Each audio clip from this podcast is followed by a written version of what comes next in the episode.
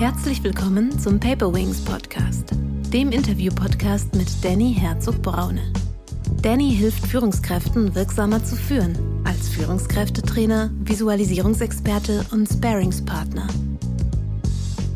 Wir können zum Beispiel in Experimenten nachweisen, dass diese Fokussierung erstmal was mit dem physischen Blickwinkel zu tun hat. Die Emotionen stehen halt in einem relativ klaren Zusammenhang mit so Aspekten wie Kreativität und Problemlösefähigkeiten. Wenn man das ausrechnen möchte, kann man im Grunde sagen, solange der Körper einigermaßen mitspielt, ist die Phase in den 60ern und 70ern bei den meisten Menschen die, die beste sogar. Herzlich willkommen, liebe Zuhörerinnen und Zuhörer, zu einer neuen Paperwings Podcast-Folge. Heute geht es um das Thema, wie führe ich mit positiver Psychologie. Als Experten habe ich den freischaffenden Autoren und Begleiter von Menschen sowie Organisationen Dr. Nico Rose eingeladen. Zur Person, wer ist er? Nico Rose ist Diplompsychologe und studierte an der WWU in Münster. Er promovierte in BWL an der renommierten European Business School der IBS in Österreich-Winkel. Zusätzlich hat er ein Masterstudium in angewandter positiver Psychologie an der University of Pennsylvania in Philadelphia direkt bei Martin Seligman, dem Mitbegründer der positiven Psychologie, abgeschlossen. Im Jahr 2010 wurde er in Hamburg mit dem Deutschen Coaching Award ausgezeichnet. Hauptberuflich arbeitete er von 2010 bis 2019 im Stab des Personalvorstands der Bertelsmann Gruppe. Zuvor arbeitete er im Bereich Corporate HR von L'Oreal Deutschland. Bis Anfang 2022 war er Professor für Wirtschaftspsychologie an einer renommierten Business School. In seinem anderen, in seinem richtigen Leben ist er leidenschaftlicher Metal-Fan und hat seit seinem 15. Lebensjahr hunderte Konzerte besucht. Auf Facebook besitzt er eine alternative Persona und leitet dort das Ministerium für Schwermetall, ein Forum mit rund 46.000 Fans. Zu seinen Veröffentlichungen. Er hat in unterschiedlichen Fachzeitschriften bereits veröffentlicht. Unter anderem zum Beispiel Führung, die Sinn macht. Manager brauchen gutes Karma in Organisationsentwicklung. Führung mit Gefühl im Harvard Business Manager 2017. Demokratisierung von Unternehmensleitung in Führung auf Zeit. Arbeitskultur 2020 oder aber auch bei Managerseminare positive Psychologie, Fokus aufs Funktionierende. Eines seiner sehr erfolgreichen Bücher im Haufe Verlag erschienen heißt Arbeit besser machen. Sein nächstes Buch, was bald erscheinen wird, heißt Warum Metal-Fans die glücklichsten Menschen der Welt sind. Er war seit Beginn meines Podcasts einer meiner absoluten Wunschgäste und ich freue mich, dass es mir nun endlich gelungen ist, ihn im Paperwings Podcast begrüßen zu dürfen. Herzlich willkommen, lieber Nico Rose. Guten Morgen, hallo. Lieber Nico, ich habe bereits ein, zwei autobiografische Stellen von dir mal aufgeführt, aber würdest du uns mit eigenen Worten sagen, wer du bist und wie du der Mensch wurdest, der du heute bist? Oh, wir fangen mit den ganz einfachen Fragen an, ja? naja, also die, die Stationen im Lebenslauf, die hast du ja sehr akribisch äh, aufgelistet. Vielen Dank dafür. Wie bin ich der Mensch geworden? Äh, der, der heute Morgen mit dir spricht. Ich verknüpfe mal eben zwei Episoden, die du eben auch genannt hast. Zum einen die Tatsache, dass ich ja von Haus aus Psychologe bin und da eben mich schon mein ganzes Leben lang verdinge. Und zum anderen diese ominöse Promotion in BWL, die du ja auch erwähnt hast. Äh, mhm. Konkret habe ich an einem Lehrstuhl für Controlling promoviert und jetzt kann man sich natürlich schnell fragen, was macht denn ein Psychologe an einem Lehrstuhl für Controlling? Und ich kann heute nur sagen, also 2005 erschien mir dieser Schritt offenbar irgendwie sinnvoll. Heute in der Rückschau kann ich das nur noch irgendwie anders herleiten. Also was ich damit sagen will, ist, äh, ich, ich habe das gemacht, ich habe das durchgezogen, ich habe aber eigentlich auch relativ schnell gemerkt, dass das Thema und dieses Konstrukt drumherum ist nicht unbedingt das, das Leben ist, was ich eigentlich so führen möchte und dass das mhm. auch nicht zwingend etwas ist, was, glaube ich, meinen ureigenen Stärken entspricht. Und naja, im Grunde eigentlich, um immer mehr Gründe zu finden, nicht an der Arbeit schreiben zu müssen, habe ich mich dann eben für ganz viele andere Dinge interessiert. Man kennt das ja so ein bisschen, ne? so dieses Prokrastinieren. Erst fängt man an, irgendwie zu putzen und zu bügeln und, und irgendwann ist dann die ganze Wohnung blitzblank und dann muss man wieder schreiben. Und so habe ich mich eigentlich äh, über das, was ich damals im Studium gelernt habe, noch stärker für solche Fragen interessiert wie, was macht eigentlich Sinn im Leben? Ne? Was sind vernünftige Ziele? Was sind Ziele, die mir auch gemäß sind mit meiner Persönlichkeit? Also auch ganz stumpf mal, was macht mich eigentlich glücklich und was nicht? Und zusätzlich zu den diversen Coaching-Ausbildungen, die ich auch damals so in der Zeit durchlaufen habe, ist das dann irgendwann gemündet eben in dieses Interesse an der positiven Psychologie. Und dann in der Zeit bin ich dann ein bisschen später bei Bertelsmann eingestiegen und mein wirklich ganz äh, formidabler Chef hat mir dann ermöglicht, später eben nochmal ähm, studieren zu gehen und da quasi eine Druckbetankung zu bekommen. Mhm. Und äh, ja, seitdem bin ich eben von dem Thema so fasziniert, dass ich versuche, das noch ein bisschen mehr nach Europa und Deutschland zu tragen und wahrscheinlich sprechen wir deswegen heute auch. Ne? Ähm, ja, du hast dir einen Expertenstatus in dem, in dem Genre und der, in, der, in der Branche oder in dem Thema erarbeitet, äh, einmal durch Publikationen. Ähm, und das ist ja auch das Buch, das habe ich vorhin nicht erwähnt, aber was so auch nochmal der thematische Aufhänger für diese Podcast-Folge sein sollte, nämlich Management-Coaching, was wir beide machen, und positive Psychologie. Äh, stärken, stärken, sinnvoll wachsen. Ähm, mhm. Das ist ja das, was uns beide so ein bisschen inhaltlich verbindet und auch, wo du dir diesen Expertenstatus erarbeitet hast und dieses Buch rausgebracht hast. Was hat dich angetrieben oder wie bist du zu dem Buchtitel oder zu der Publikation gekommen? Ja, zum einen das, was ich gerade eben gesagt habe. Ne? Also ich bin einfach sehr äh, dankbar, dass ich die, die positive Psychologie auch so in der Tiefe habe kennenlernen dürfen. Und das hat mich über die letzten Jahre sehr stark beeinflusst. Zunächst damals noch in der Art und Weise, wie ich selbst Menschen geführt habe, weil das war ja noch in der Bertelsmann-Zeit. Ich würde sagen, es hat mich durchaus auch beeinflusst in der Art und Weise, wie ich allgemein in der Welt bin. Zum Beispiel auch, wie ich das Thema äh, Kindererziehung angehe. Das ist ja manchmal nicht so einfach. Da muss man ganz viel Nein sagen, damit die sich nicht ständig umbringen und so. Also gegenseitig oder auch selbst. Und versuche dann auch immer da zumindest bestimmte Aspekte aus der positiven Psychologie einfließen zu lassen. Unter anderem auch das Thema Stärkenorientierung. Also ich, ich schaue jetzt immer, der, der Sohnemann ist neun, die Tochter ist fünf was blitzen da eigentlich so für, für Dinge auf und, und wo will man vielleicht was, was fördern? Also solche Dinge haben mich da auch beeinflusst. Ja, und letztlich war das dann jetzt mit dem Coaching-Buch fairerweise auch einfach eine, ich sag mal, eine strategische Entscheidung. Ich mhm. glaube, dass gerade auch für, fürs Coaching da noch eine ganze Menge drinsteckt, ohne dass ich jetzt zwingend sage, es gibt sowas wie Positive Psychology Coaching. Also ich verbringe ein paar Seiten im Buch auch damit, genau diese Frage zu erörtern. Ist das eigentlich ein eigener Coaching-Stil, so wie sagen wir jetzt systemisches Coaching? Und meine Antwort ist dann ehrlicherweise nein. Aber ich glaube trotzdem, dass Coaches und Coachinnen, sagt man das heute so? Ich bin gerade nicht ganz sicher. Äh, ähm, männliche und weibliche Coaches, so. Keine Ahnung. Coaches, männlich, weiblich, divers.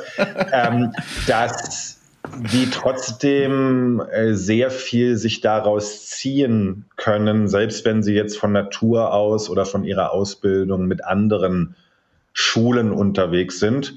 Und ich habe einfach gesehen, es gibt da ein paar Bücher auf Englisch, aber selbst da noch nicht so wahnsinnig viel. Und als ich angefangen habe, gab es auf Deutsch wirklich nur so ein kleines, dünnes äh, Pamphletchen von 60 Seiten äh, von meiner äh, wunderbaren Kollegin Judith Mangelsdorf. Naja, und jetzt im letzten Jahr sind dann im Grunde die zwei Bücher herausgekommen. Eins von der äh, Daniela Blickhahn, die guckt mhm. so ein mhm. bisschen allgemeiner auf das Thema Coaching und das geht, glaube ich, auch so ein bisschen mehr in die Ecke Live-Coaching, Zufriedenheit im Leben allgemein. Und ich wusste auch schon, dass sie das schreibt und deswegen habe ich ganz bewusst gesagt, vielleicht auch vor dem Hintergrund meiner eigenen Erfahrung und vor dem, was in meiner Coaching-Praxis passiert, schreibe ich auch ein Buch, positive Psychologie und, und Coaching, aber fokussiere das eben sehr stark auf die Begleitung von äh, höheren Führungskräften, weil das eben auch das ist, was tatsächlich die meiste Zeit bei mir passiert. Und von daher würde ich erstmal sagen, das war eine Mischung aus einfach intrinsischem Interesse und ein bisschen Marktlücke. Aber das gehört ja auch dazu. Ne? Ja, absolut. Ich meine, dafür hast du ja dann Pfeiler eingeschlagen. Jetzt sind wir natürlich, ich sage mal, ein bisschen schon ein bisschen deep im Nerd-Talk, denn ich habe jetzt einfach vorausgesetzt, dass die Zuhörerinnen und Zuhörer schon wissen, was positive Psychologie ist. Aber viele werden das im Paperwings Podcast auch schon kennen, aber für die, denen das noch kein Begriff ist, was ist positive Psychologie oder was verstehst du darunter? Ja, positive Psychologie ist heute so ein Oberbegriff über ein Sammelsurium von verschiedenen Themen. Das ist einmal wichtig. Das Erste, was man immer verstehen muss, das hat nichts damit zu tun, dass positive Psychologie besser ist als irgendwas anderes. Es gibt auch keine negative Psychologie, das einmal vorweggeschickt, sondern Positive Psychologie heißt deswegen positive Psychologie, weil sie sich im weitesten Sinne mit positiven Phänomenen des menschlichen Lebens mhm. beschäftigt.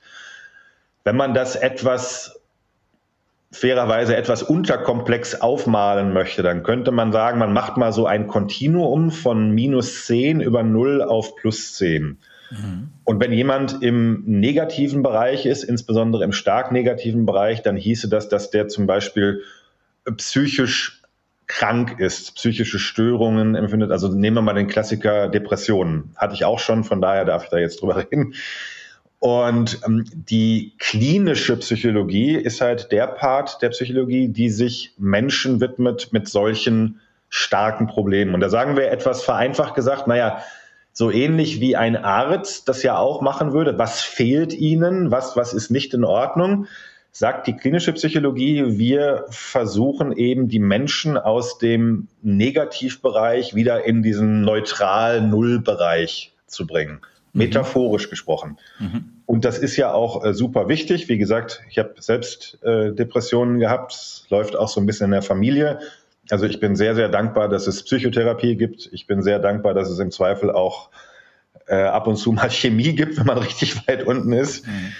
So, und das ist deswegen super wichtig. Und das Interessante ist jetzt aber, wenn man, sagen wir mal, bis zum Jahr 2000, wenn man jetzt die wirklich komplett weltweit verfügbare psychologische Fachliteratur äh, genommen hätte, dann hätte dieser Bereich einen immens großen Teil ausgemacht. Es gibt ja auch noch so ein bisschen Methodenlehre und so ein bisschen äh, Diagnostik und so weiter. Aber im Grunde klinische Psychologie war schon ein sehr, sehr großer, äh, starker Bereich. Und dann gab es einige damals schon sehr einflussreiche Psychologen, ähm, also in den 50ern, also die schon so unterwegs waren in Richtung Spätwerk, um es mal so zu sagen. Und die haben sich im Grunde eine einfache Frage gestellt, nämlich, okay, jetzt haben wir in den letzten, sagen wir, 100 Jahren ganz viel darüber gelernt, wie man psychologische äh, Krankheiten heilt, bestmöglich. Haben wir damit unseren Auftrag als Disziplin eigentlich vollumfänglich erfüllt? Und ein paar von den Jungs und äh, leider, wie das dann damals noch war, äh, wenigen Damen, haben eben gesagt, nein, wir möchten gerne mit der gleichen wissenschaftlichen Rigorosität, mit der wir uns bisher quasi auf das negative Kontinuum gestürzt haben, mit der gleichen wissenschaftlichen Rigorosität möchten wir uns jetzt auf die andere Seite des Kontinuums stürzen und noch besser verstehen, wie kann man eigentlich ja, normal gesunden Menschen helfen, ein im weiten Sinne erfüllenderes Leben zu führen. Da geht es dann um so Fragen wie, wann, unter welchen Umständen empfinden Menschen ihr Leben als Sinn erfüllt und, und kann man da quasi an irgendwelchen Rädchen drehen, damit es noch ein bisschen mehr wird. Oder natürlich auch, was so mein Kernthema ist, wann, unter welchen Umständen empfinden Menschen ihr Arbeitsleben als von Sinn erfüllt und auch da, an, an welchen Rädchen kann man sozusagen drehen? Das wäre wär ein guter Aufhänger jetzt gerade für mich, weil dieses Thema ähm, Purpose wird so ein bisschen wie eine Sau durchs Dorf getrieben, gerade als Begriff, und alle laufen hinterher. Es ist aber ja genau das, was du gerade gesagt hast, die Sinnhaftigkeit. Ähm, was würdest du sagen, wie wichtig ist dieser Begriff Sinnhaftigkeit der Arbeit? Wie wichtig ist Purpose für, das, für die individuelle Jobzufriedenheit? Ja, eine Vorbemerkung, ich werde total fuchsteufelswild, aber nur metaphorisch, wenn Leute Purpose und Sinn erleben gleichsetzen. Mhm. Das ist so, wie wenn man sagt, äh, das ganze Sonnensystem besteht nur aus dem Pluto und der Rest existiert nicht. Also Purpose kann wichtig sein, wenn ich das jetzt mal übersetze in Richtung dieses, ne, wozu machen wir das? Wozu mhm. mache ich das hier auch? Was ist mein Beitrag? Was ist auch der Beitrag des Systems, in dem ich mich hier engagiere? Also ja, das ist einer von, na, in der Forschung sagen wir wahrscheinlich so um die 30 Treibern von diesem Sinnerleben. Einer von 30 ungefähr. Ich würde behaupten, den meisten Menschen ist an den meisten Tagen der Purpose total, Verzeihung, scheißegal. Mhm. Ja, ich glaube nicht, dass ein Mitarbeiter bei Schlag mich tot, Mercedes oder Audi jeden Morgen am Band drüber nachdenkt, oh, wir sind hier der tolle Mobility-Dienstleister, wir bewegen die Welt. Also dieses ganze, Verzeihung, PR-Geschwaller, was da so drumherum kreiert wird.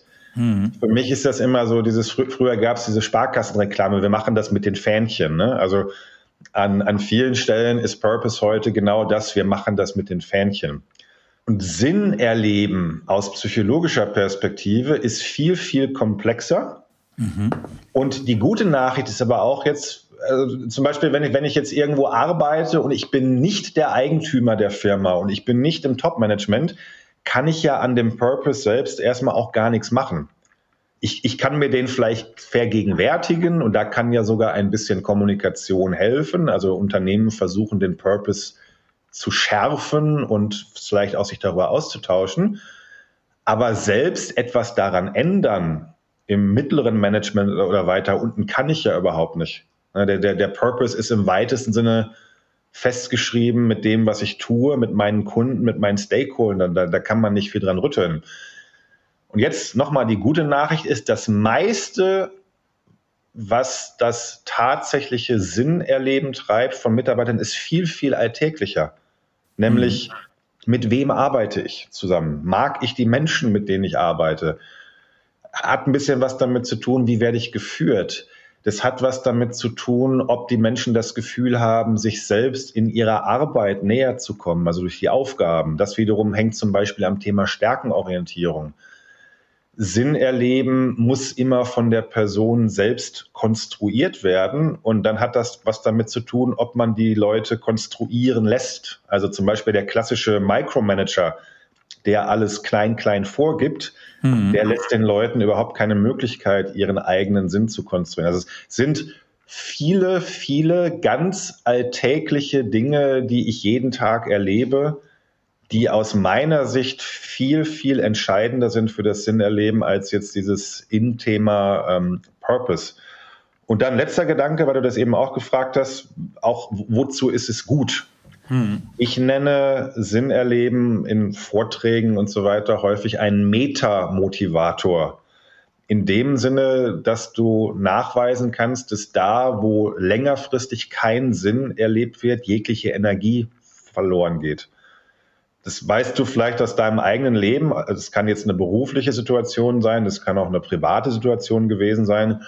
Aber wenn ein Mensch sehr emphatisch, sehr eingehend sagt, das macht doch hier alles keinen Sinn mehr. Das ist ja wie ein, wie ein Stecker, der aus der Steckdose gezogen wird. Ne? Und, ja. Und von daher kannst du eine relativ klare Kette ziehen von Sinn zu Motivation, von Motivation zu Engagement von Engagement zu Leistung und das ist ja letztlich das, was die Unternehmen dann interessiert. Ne? Aber also dauerhaft motiviert zu sein, ohne einen Sinn in einer Situation zu sehen, das, das ist, glaube ich, fast menschlich unmöglich. Ne? Von daher interessiert es mich auch von der Warte her. Mhm. Du hast ja eben gerade eine Kausalität aufgezeigt. Ich hätte jetzt auch mal die nächste Kausalfrage, die du auch in deinem Buch behandelst. Und zwar, warum folgt Glück auf Erfolg und Erfolg auf Glück? naja, das hat jetzt äh, etwas mit einem bestimmten Teilbereich der positiven Psychologie zu tun. Und leider ist es so, dass in der Außenwahrnehmung häufig die positive Psychologie nur auf diesen Teil reduziert wird, was total schade ist, weil das wirklich nur eine von, von ganz vielen Säulen ist. Aber ja, wir interessieren uns sehr stark für positive Emotionen. Jetzt auch schon mal wieder ganz wichtig, weil da auch ganz viele Missverständnisse entstehen. Wenn ich sage positive Emotionen, dann meine ich damit, dass die sich sozusagen gut anfühlen im Erleben in der mhm. Qualia hätte man, glaube ich, früher im Studium gesagt. Also jede Emotion ist prinzipiell für was gut. Ich will, also ich will erstmal nicht zum Ausdruck bringen, dass sowas wie Angst oder Wut oder Trauer schlecht wäre. Das wäre ja nachgradig bescheuert, sowas zu sagen. Also jede Emotion ist adaptiv in dem Sinne, dass sie einen Nutzen hat für das Überleben des Individuums und wahrscheinlich auch für das Überleben der Spezies. Aber wenn man jetzt Leute fragt, bist du sozusagen lieber glücklich oder lieber traurig, dann sagen die meisten Leute natürlich, klar bin ich lieber glücklich, weil es sich besser anfühlt. Das meine ich jetzt mit positive Emotionen, also die, die sich quasi gut und schön anfühlen. Das jetzt vorweggeschickt, kann man natürlich auch die Frage stellen, und die ist interessanterweise auch relativ neu. Das hat bis vor 25 Jahren keiner gemacht. Also wir haben ja offensichtlich die Fähigkeit, glücklich zu sein. Wir haben die Fähigkeit, Stolz zu empfinden, Optimismus etc. pp. Und auch da kann man sich ja mal ganz stumpf fragen, naja, wofür ist denn das gut, dass wir das können? Also wenn du in die Fußgängerzone gehst und fragst 100 Leute, wofür ist Angst gut? Mhm. Geben dir 99 Leute eine sinnvolle Antwort. Okay, soll mich irgendwie vor Gefahren beschützen und so weiter. Also weg, weg von irgendwas. Mhm. Du fragst Leute, wofür ist Trauer gut? Kriegst du auch von 97 Prozent eine gute Antwort. Ja, das hat was zu tun mit irgendwie ne, Verarbeitung von negative Erfahrungen, mich zurückziehen, Dinge für mich kennen und so weiter. Jetzt geh in die Fußgängerzone und frag die Leute, wofür ist Glück gut? Dann werden die meisten intuitiv erstmal sagen, ja, das fühlt sich halt irgendwie gut an, das ist schön. Und das ist natürlich eine richtige Antwort, aber es ist eine unvollständige Antwort, weil ich immer sage, die Evolution ist kein Feel-Good-Manager. Der mhm. Evolution ist es total egal, wie sich was anfühlt. Ich mache mal als Beispiel auf, keine Ahnung, irgendwelche Spinnenmännchen, die sich nach der Begattung von ihren Damen auffressen lassen. Ja, das ist irgendwie sinnvoll, aber wahrscheinlich nicht besonders angenehm fürs Männchen. Ich war noch nicht dabei. Der Punkt ist, die Tatsache, dass wir nach, keine Ahnung, zwei Millionen Jahren Evolution dieses Repertoire haben an positiven Emotionen, deutet relativ klar darauf hin, dass es einen sozusagen einen evolutionären Nutzen hat für die Spezies. Ansonsten hätte sich das mit der Evolution einfach ausgemendelt. Wenn es nicht sinnvoll wäre, wäre es halt irgendwann weg gewesen. Und dazu gibt es jetzt, aber auch, wie gesagt, erst seit ungefähr 20 Jahren die sogenannte Broaden and Build Theory of Positive Emotions. Also die, ich glaube, auf Deutsch hat sich noch kein ganz klarer Name eingebürgert, aber die Wachstums- und Erweiterungshypothese der positiven Emotionen. Die geht auf eine äh, tolle und äh, sehr viel bessere Forscherin als mich zurück. Äh, Barbara Fredrickson ist so eine der ganz großen äh, Forscherinnen im Bereich der positiven Psychologie. Und Jetzt wirklich ganz, ganz, ganz, ganz vereinfacht gesagt. Ich mache es jetzt ein bisschen schematisch, aber das darf man ja, glaube ich, hier in so einem Podcast. Kannst du erstmal nachweisen, dass tatsächlich negative Emotionen und positive Emotionen sich auf verschiedenen Aspekten klar unterscheiden lassen in ihrer Bedeutung und ihrer Wirkung? Negative Emotionen haben alle eine Sache gemeinsam oder eigentlich mehrere Sachen gemeinsam, nämlich Sie sind erstmal gerichtet von der Vergangenheit bis ins Jetzt. Also ich habe Angst vor etwas, dann gibt es da eine Aufmerksamkeitsreaktion, das heißt, ich fokussiere darauf, wo potenziell die Angst herkommt. und dann ergreife ich idealerweise Maßnahmen, um die Angst zu beseitigen. Und wenn die Angst oder der Auslöser beseitigt ist, dann, dann ist es sozusagen okay. Und dann bin ich im Jetzt und dann kann ich meine Aufmerksamkeit wieder woanders hinrichten. Bei Wut ist es so ähnlich. Also auch Wut hat in der Regel einen fokussierenden Effekt. Meine Aufmerksamkeit geht auf das oder den, wegen den ich wütend bin. Und wenn das ganze Thema sozusagen irgendwie geklärt ist, würde normalerweise die Wut auch wieder verrauschen. Ne? Also im Tierreich sieht man das sehr gut. Ne? Bedrohung, Nackenhaare stellen sich auf, Drohgebärden und dann kommt es entweder zum Kampf oder wenn der Stimulus beseitigt ist, dann beruhigt man sich eben auch wieder. Bei Menschen klappt das, bei Menschen klappt das leider nicht immer so ganz, ganz gut. Wir, wir können auch wuten und, und wüten, wenn die ähm, Bedrohung schon vorbei ist. Und äh, bei Trauer ist es im Grunde das Gleiche. Also da ist irgendetwas passiert, was, was mir nicht gut tut, was ich verarbeiten muss. Meine Aufmerksamkeit geht sehr, sehr stark dahin, so lange, bis das Ganze verarbeitet ist. Und dann bin ich quasi im, im Jetzt, im Heute.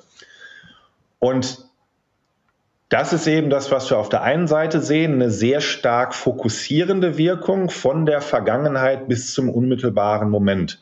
Und jetzt auch wieder etwas verallgemeinert gesagt, das, was wir auf der anderen Seite eben sehen, ist, positive Emotionen haben eine aufmerksamkeitsverbreiternde Wirkung. Ich, ich kann gleich noch ein bisschen was dazu mhm. sagen, wie sich das konkret äußert.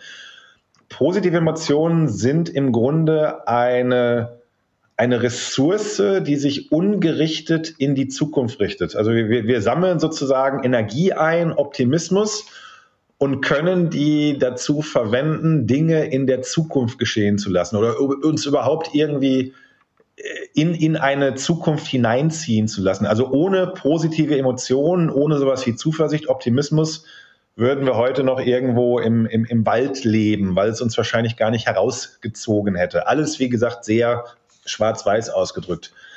Ähm, um das jetzt mal ein bisschen deutlicher zu machen, und dann sind wir auch gleich bei der Frage, was hat das zum Beispiel mit Führung zu tun? Was hat das mit Unternehmensführung zu tun? Mhm.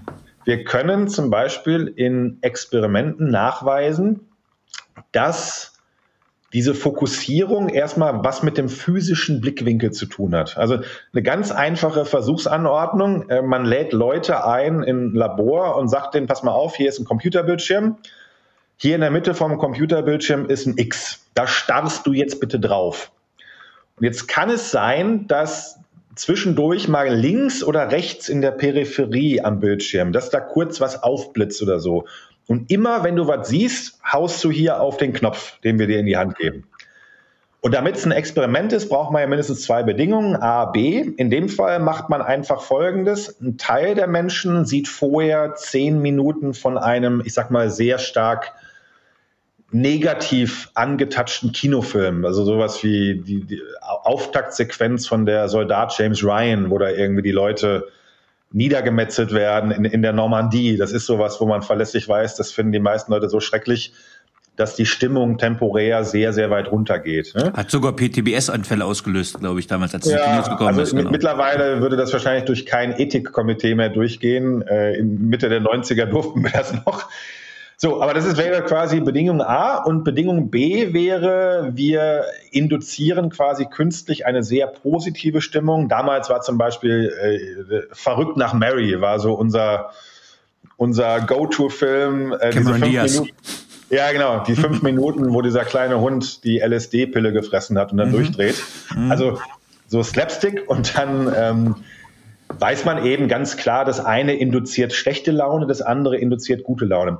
Und was man jetzt feststellen kann, ist, dass tatsächlich dieser, dieser fokussierende Effekt, von dem ich eben schon gesprochen habe, der manifestiert sich auf der physischen Ebene. Das heißt, die Leute, die man künstlich in positive Stimmung versetzt hat, die fokussieren sozusagen weniger, die gucken dezentraler und merken die Reize in der Peripherie deutlich früher. Mhm. Das ist erstmal die physiologische Ebene. Mhm. Und dann hat man gesagt, oh prima, wenn das auf der physiologischen Ebene so ist, vielleicht macht das ja auch was mit unserem mentalen Fokus, um es mal so auszudrücken. Und vielleicht hat das ja zum Beispiel einen Einfluss auf Kreativität. Und siehe da, auch das hat man eben wunderbar nachweisen können. Äh, wir, wir, wissen dummerweise nicht so genau, was Kreativität eigentlich ist. Äh, wir wissen aber, dass so etwas wie laterales Denken, also abseitiges Denken, zumindest sowas wie eine Vorstufe von Kreativität ist. Und laterales Denken kann man nur wieder messen im Labor. Und das machen wir zum Beispiel, indem man Leuten äh, setzt die an den Tisch, dann legt man denen einen Ziegelstein auf den Tisch und sagt, mein lieber Freund, du hast jetzt drei Minuten Zeit, mir möglichst viele Begrifflichkeiten aufzuschreiben, die man mit einem Ziegelstein machen kann, außer eine Mauer bauen. Also eine Mauer bauen ist ja sozusagen das Offensichtliche. Mhm. Und dann kann man eben im Nachgang natürlich erstmal quantitativ messen, wie viele Ideen generieren die Leute in einer Zeiteinheit. Und dann kann man sozusagen durch externe Experten auch nochmal einschätzen lassen, qualitativ, wie abseitig sind eigentlich die Ideen? Also wie, wie lateral war dein Denken? Und da kann man wiederum auch sehen, dass Menschen, die man vorher künstlich in positive Stimmung versetzt hat, dass die erstens mehr Ideen generieren und dass die zweitens abseitigere Ideen generieren. Also die, die lassen sozusagen ihre, ihre Gedanken weiter schweifen über das, was unmittelbar da ist. Und diesen Effekt, so dieses Defokussierende, das hat man mittlerweile in einer ganzen Reihe von, äh, von wunderbaren Experimenten nachgewiesen. Und man weiß heute zum Beispiel auch, das ist auch ein Effekt von positiven Emotionen, wenn man jetzt mal so in Richtung Strategiebildung denkt. Mhm. Leute in positiver Stimmung sehen eher Zusammenhänge zwischen Mustern, ne? weil das auch wieder, also um Muster zu erkennen zwischen verschiedenen Teilen, musst du so ein bisschen defokussiert gucken. Und die, man, man könnte jetzt metaphorisch sagen, wenn man Leute in eine negative Stimmung versetzt, sehen sie eher die einzelnen Bäume, ne? Fokus, Fokus, Fokus. Die Leute, die man in positive Stimmung versetzt, die schauen eher auf das übergreifende Muster, also auf den Wald. Und von daher könnte man so ein bisschen, Entschuldigung, äh, metaphorisch sagen, ich, es ist wirklich nur eine Metapher, aber ich vergleiche starke, insbesondere sehr starke negative Emotionen immer mit so ein bisschen wie so einem Blick durch eine Lupe oder ein Mikroskop. Also es gibt eine Tunnelblick, Sache, ich nenne es mal den Tunnelblick, den man kriegt, wenn ja, man Stress hat. Hm? Genau. Und positive Emotionen sind im Grunde eher vielleicht wie eine Kamera, die man an so eine Drohne dranhängt und die dann so zehn Meter hochsteigen lässt. Und dann kriegt man mehr einen Überblick. Äh, das heißt aber übrigens auch, äh, das weiß man eben auch, äh, sehr starke Emotionen können dann auch, also positive Emotionen können auch wieder schädlich sein, weil man irgendwann anfängt, die Details auszublenden.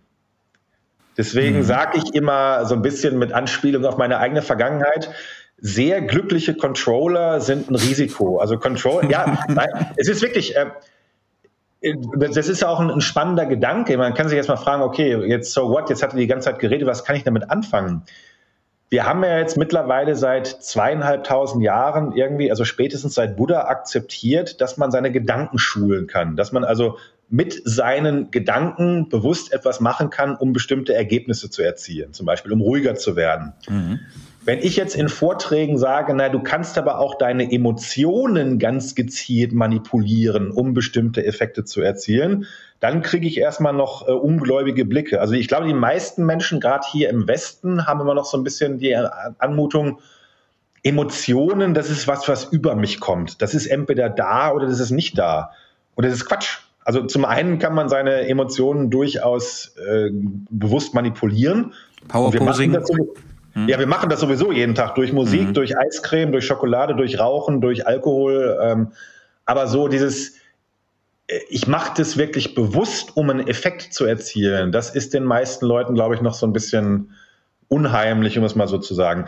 Aber worauf ich hinaus will, ist, und das, das kennt man zum Beispiel auch so aus, aus bestimmten äh, Coaching-Interventionen. Es ist durchaus förderlich, wenn man jetzt sagt, ich möchte zum Beispiel kreativ sein, ich möchte rumspinnen, ich möchte die, die Zukunft in mein Leben einladen, dass man sich dann ganz bewusst in so eine mindestens mal leicht positive Stimmung versetzt. Und dann, wenn es hinterher darum geht, zum Beispiel bestimmte Ideen auf ihre Validität hin zu überprüfen, Hm. Oder vielleicht auch mal, ne, wie das im Business häufig so ist, ein paar Zahlen dran zu kleben, mal irgendwie ein ROI auszurechnen. Dann kann es sogar hilfreich sein, also sich jetzt nicht komplett runterzuziehen, aber äh, bewusst eher in eine neutrale Stimmung sich zu versetzen, weil wir eben wiederum wissen, dass zu positive Stimmung auch zu so einem Overconfidence-Effekt führt. Also man, man wird dann quasi zu optimistisch und das will man ja gerade bei, bei, bei, beim Controlling, bei irgendwelchen Vorausplanungen nicht unbedingt machen. Ne? Aber jetzt übertragen auf das praktische Beispiel, du bist ja, also du bist jetzt Coach, aber ich nehme an, du machst ja auch Workshops und Training. Das ist ja im Prinzip, was wir machen, wenn wir in Unternehmen reinkommen, dass wir sagen, wir fangen mit einem Icebreaker an. Das heißt, wir nehmen irgendetwas, um die Stückung, also die Stimmung aufzuhellen, um es ein bisschen locker, freundlich zu machen. Das heißt, die Glücksgefühle gehen ja hoch, weil man mal einen Joke macht, ein lustiges mhm. Spiel. Und dann hat man ja schon diese Atmosphäre im Prinzip geschaffen, was du beschreibst, äh, um dann kreativ, innovativ, nenne ich es mal, in so einem Brainstorming zum Beispiel zu geben. Wäre das jetzt so ein Tool, was man im Unternehmen quasi anwenden könnte? Ich würde so etwas empfehlen, ähm, spreche ich auch häufiger drüber. Also viele Führungskräfte haben ja regelmäßige Team-Meetings. Ne? Man, man mhm. trifft sich einmal in der Woche mit den gleichen Leuten oder einmal im Monat, ist ja völlig egal. Und viele solcher Team-Meetings werden ja eröffnet mit so einem Blitzlicht. Ne? Also jetzt jeder einmal Reihe um zwei Minuten, was ist seit dem letzten Mal passiert? Mhm. Und was dann typischerweise passiert, das hat übrigens auch was mit der Gehirnphysiologie zu tun, ist, ähm, die meisten Leute fangen erstmal intuitiv an, sich auszukotzen. Also fangen erstmal an zu berichten, was alles nicht gut gelaufen ist, hm. weil das im Grunde auch der äh, natürliche Modus unseres Gehirns ist. Also auch wieder sehr, sehr vereinfacht gesagt. Hm. Wir haben einen relativ starken äh, Positivity Bias in Bezug auf uns selbst. Also wir finden uns selbst schöner, toller, besser und erfolgreicher äh, als es eigentlich sein sollte, also als objektiv messbar ist, weil es mhm. gibt ja hier diese schöne Glockenkurve. Also Klassiker ist, ich glaube, 80 Prozent der Leute halten sich für bessere Autofahrer. Geht halt nicht, ne? weil die meisten sind irgendwo in der Mitte. Aber in Bezug auf alles, was sozusagen nicht ich ist, also die Welt da draußen, andere Leute, haben wir erstmal einen starken Negativity Bias. Also wir sehen die mhm. Dinge tendenziell schlechter, als sie sind. Kurze Erklärung, Bias ist ein Vorurteil im Prinzip, ne, in der ja. Übersetzung. Mhm. Ja, genau. Und das führt dazu, dass das äh, Gehirn diesen negativen Informationen und Ereignissen quasi eine gewisse Priorität einräumt. Das fängt wirklich an bei der Aufmerksamkeit, also was nehmen wir wahr, was erachten wir davon als relevant, wie tief speichern wir das ab und wie, wie leicht fällt es uns nachher, das auch wieder abzurufen. Es gibt ganz, ganz faszinierende Befunde drüber. Zum Beispiel, du kennst ja den Begriff Trauma, ne? also mhm. eine Spätfolge von einem sehr stark negativen Ereignis. Das Lustige ist, es gibt kein positives Gegenstück zu Trauma. Also selbst der beste Witz der Welt kriegst du vielleicht ein bisschen Bauchschmerzen von am nächsten Tag, aber ein, also selbst der beste Witz der Welt hat keine nachhaltig positiven Folgen. Das, das ist nicht möglich es gibt äh, Sprichwörter sind ja häufig so, so geronnene Weisheit, sag ich mal. Ne? Wer einmal lügt, dem glaubt man nicht, obgleich er sonst die Wahrheit spricht oder irgendwie so. Also du kannst einem Menschen tausendmal gegenüber die Wahrheit sagen, das macht dich nie abschließend zu einem Wahrheitssagenden, aber eine krasse Lüge macht dich möglicherweise auf immer zu einem Lügner im Auge dieser Person. Ne? Von Warren Buffett gibt es diesen Spruch, es dauert 20 Jahre, einen guten Ruf aufzubauen und fünf Minuten ihn zu zerstören. Also das sind alles so kleine äh, anekdotische Evidenzien, die darauf hinweisen, dass das Negative eine viel, viel größere Wucht hat. Und das ist unter anderem auch der Grund, warum Leute natürlich erstmal anfangen, sich auszukotzen. Das Problem ist, dann hast du halt schlechte Stimmung im Raum. Und schlechte Stimmung ist nicht gut für Problemlösen, wie wir eben gelernt haben. Ähm, schlechte Stimmung ist gut für Probleme erkennen, aber nicht für Probleme lösen. Deswegen rate ich Führungskräften dazu, wenn ihr solche regelmäßigen Meetings leitet oder die Menschen coacht, macht bitte am Anfang eine Runde WWW. WWW steht bei mir dann nicht für World Wide Web, sondern für What Went Well. Also bevor sich alle auskotzen, und es geht ja nicht darum, Probleme zu ignorieren, also die sollen schon thematisiert werden, aber bevor wir das machen, jeder bitte zwei Dinge, die seit dem letzten Mal gut gelaufen sind. äh, zum einen ist es genauso wichtig, also darüber zu sprechen, weil daran kann man ja auch vielleicht was lernen, auf dem man aufbauen kann. Und zum anderen hast du dann in der Regel eine deutlich ja, lösungsfokussiertere Energie im Raum, aus der heraus du dann mit gewisser Wahrscheinlichkeit intelligentere Lösungen findest für die Dinge, die du danach natürlich immer noch ansprechen sollst. Ne? Und was ja, was ja in dem Atemzug ganz interessant ist, dass ja, das ist in einem Buch von Netflix, von Aaron Meyer, dass die Studien aufgezeigt haben, dass schlechte Laune oder depressive, deprimierte Leute in einem Team die Leistungen von High-Performern tatsächlich runterziehen. Das heißt, die Top-Leute orientieren sich an den schlechten Leuten und nicht die schlechten Leute an den guten Leuten bei dem Leistungsoutput. Äh, das heißt, es hätte tatsächlich nachhaltige Produktivitätsausflüsse im negativen Sinne fürs Unternehmen, wenn ich schlechte Stimmung habe das kann ich mir durchaus vorstellen. Man muss immer vorsichtig sein mit so Kaulasi äh, oh Kausalitäten. Gott, mag nicht richtig sprechen. Kausalitäten an mhm. der Stelle. Aber wir, wir kennen ja alle diesen Effekt der, der Emotionsübertragung. Ne? Also wir lassen uns von den Stimmungen anderer Menschen anmuten, anstecken, im Guten wie im Schlechten. Mhm. Und ich kenne da jetzt keine direkten Forschungsergebnisse zu, aber ich würde vermuten, nach allem, was ich gelernt habe, dass auch da sozusagen die Wirkung der negativen Emotionen wahrscheinlich stärker ist als die der positiven Emotionen. Was wir aber definitiv wissen aus der Forschung ist, dass die Ansteckung von Führungskräften auf ihre Mitarbeiter deutlich besser wirkt als umgekehrt. Also ah. deswegen sage ich auch immer, dass Führungskräfte nicht nur eine Verantwortung haben, jetzt, ne, keine Ahnung, für Aufgaben und Strukturen und so weiter, sondern jede Führungskraft hat, übrigens, ob sie das will oder nicht, weil es passiert sowieso, hat eine emotionale Verantwortung für das Team und letztlich auch für die weitere Organisation, weil wir mittlerweile auch aus vielen verschiedenen äh, Forschungsergebnissen wissen, dass diese Ansteckung halt nicht nur zwischen den Menschen passiert, die unmittelbar miteinander interagieren, sondern die wandert quasi durch das System. Also du kannst das, was bei äh, in, in einer Interaktion passiert, insbesondere wenn sie relativ weit oben äh, passiert, also zum Beispiel auf der Ebene Vorstand, das kannst du in den emotionalen Effekten noch bis ins vierte oder zum Teil fünfte Glied der Kette nachweisen, obwohl die Menschen äh, im vierten oder fünften Glied selbst natürlich gar nicht mit den Vorständen sprechen oder höchstens mal ähm, irgendwie beim Sommerfest. Aber durch diesen Effekt der emotionalen Ansteckung äh, meandert das sozusagen langsam aber sicher durch die Organisation und deswegen ist so eine meiner Taglines auch immer, ne, irgendwie, what, what happens in Vegas stays in Vegas. Uh, but what happens in the boardroom doesn't stay in the boardroom. Also was, was ihr da oben auch emotional miteinander macht, das äh, ja, setzt sich dann so ganz langsam, aber sicher in der Organisation von. Und deswegen heißt es auch, je höher du in der Hierarchie bist, desto größer ist auch dein emotionaler Impact auf die Organisation. Und nochmal, die Emotionen stehen halt in einem relativ klaren Zusammenhang mit so Aspekten wie Kreativität und Problemlösefähigkeiten. Also wenn wir jetzt die, äh, Herbert Dies hat ja vor ein paar Wochen äh, so eine so eine Rede gehalten oder hat der Elon Musk mal zugeschaltet zu so einem Board-Meeting und hat im Prinzip schon ein bisschen Panik gemacht, weil er sagt, okay, Elon Musk hat sich so ein bisschen lustig drüber gemacht, so nach dem Sinne, naja, wir haben euch eigentlich schon eingeholt, ihr seid eigentlich schon, ihr reitet ein totes Pferd, überspitzt gesagt.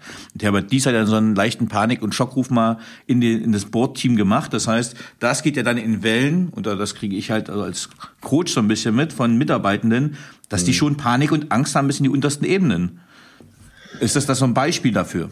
Ja, ja, ich glaube, also Herbert Wies, ich kenne ihn nicht, aber der ist ja äh, mit Sicherheit nicht da gelandet, wo er ist, weil er doof ist. Keinen. Äh, was du häufig hast, ist, dass Top-Manager versuchen, äh, früher hätte man das genannt, so ein Sense of Urgency zu kreieren, mhm. also einen, eine Wahrnehmung für Dringlichkeit. Das geht zurück auf äh, den Herrn, ich glaube, John Cotter heißt er. John Cotter war so der große Change Management Guru in den 80ern und 90ern und wird eben auch heute noch äh, rezipiert. Und Marketing, genau. Hm? Ja, und das war ein anderer. Das war Herr Marketing ist, glaube ich, Herr Kotler. Äh, das, ah, Kotler, genau, Kotler. Genau. Kotler der, der hier heißt Cotter mit zwei ah, okay. T. Ich weiß nicht, ob John der Vorname ist, aber Cotter, Change hm. Management, dann findet man den. Und der hat im Grunde diese Metapher äh, kreiert von einer Burning Platform, also von einer brennenden Plattform. Und was er damit meinte ist, äh, und da hat er nicht ganz unrecht, ähm, natürlich, wenn es einem gut geht, kann natürlich auch so eine gewisse Trägheit reinkommen, eine gewisse Bereitschaft, sich nicht verändern zu wollen, weil es ja einem gut geht. Und deswegen sagte er, na, du musst im Grunde eine brennende Plattform kreieren. Und er meinte tatsächlich sowas wie eine brennende Ölplattform, wo die Leute irgendwann nicht anders können, als runterzuspringen. Ist jetzt ein sehr martialisches Bild. Ich finde das auch nicht besonders gut.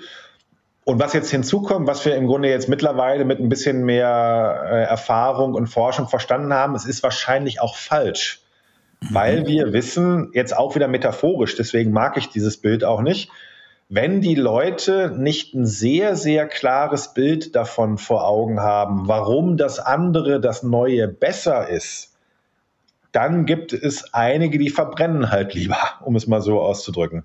Und das heißt, Herr Dies hat das möglicherweise gemacht, um diesen Sense of Urgency, diese Burning Platform zu kreieren, wenn es ihm aber gleichzeitig nicht gelingt, eine sehr positiv aufgeladene Vision davon zu kreieren, wo es denn hingehen soll, hm. dann kann es sein, dass einfach Angst und Panik verbleiben. Und da wissen wir auch aus dem Alltagsgebrauch, das ist selten ein guter Ratgeber und führt selten zu guten Lösungen. Ne? Also wenn er das jetzt taktisch geschickt gut kombiniert, mit einer glaubhaften, attraktiven Vision für das, was denn stattdessen kommen soll, würde ich sagen, okay, lass uns drüber reden. Aber sozusagen nur Angst und Panik und Sense of Urgency kreieren ohne das andere ist wahrscheinlich tendenziell eher dumm, ohne dass ich ihm jetzt persönlich was möchte.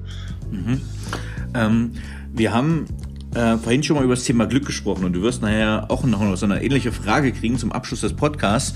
Und äh, wenn es um das Lebensziel geht und die meisten Gäste in meinem Podcast, ziemlich schlaue Leute, sagen immer, ja, ich möchte ein glückliches Leben geführt haben. Ähm, ja. was, was heißt denn Glück und was sind zum Beispiel, was zum Beispiel langfristiges und kurzfristiges Glück? Ja, ja, das ist ja schon mal eine schöne Unterscheidung. Also es gibt so verschiedene Taxonomien, also Beschreibungen von, von Phänomenen in der positiven Psychologie.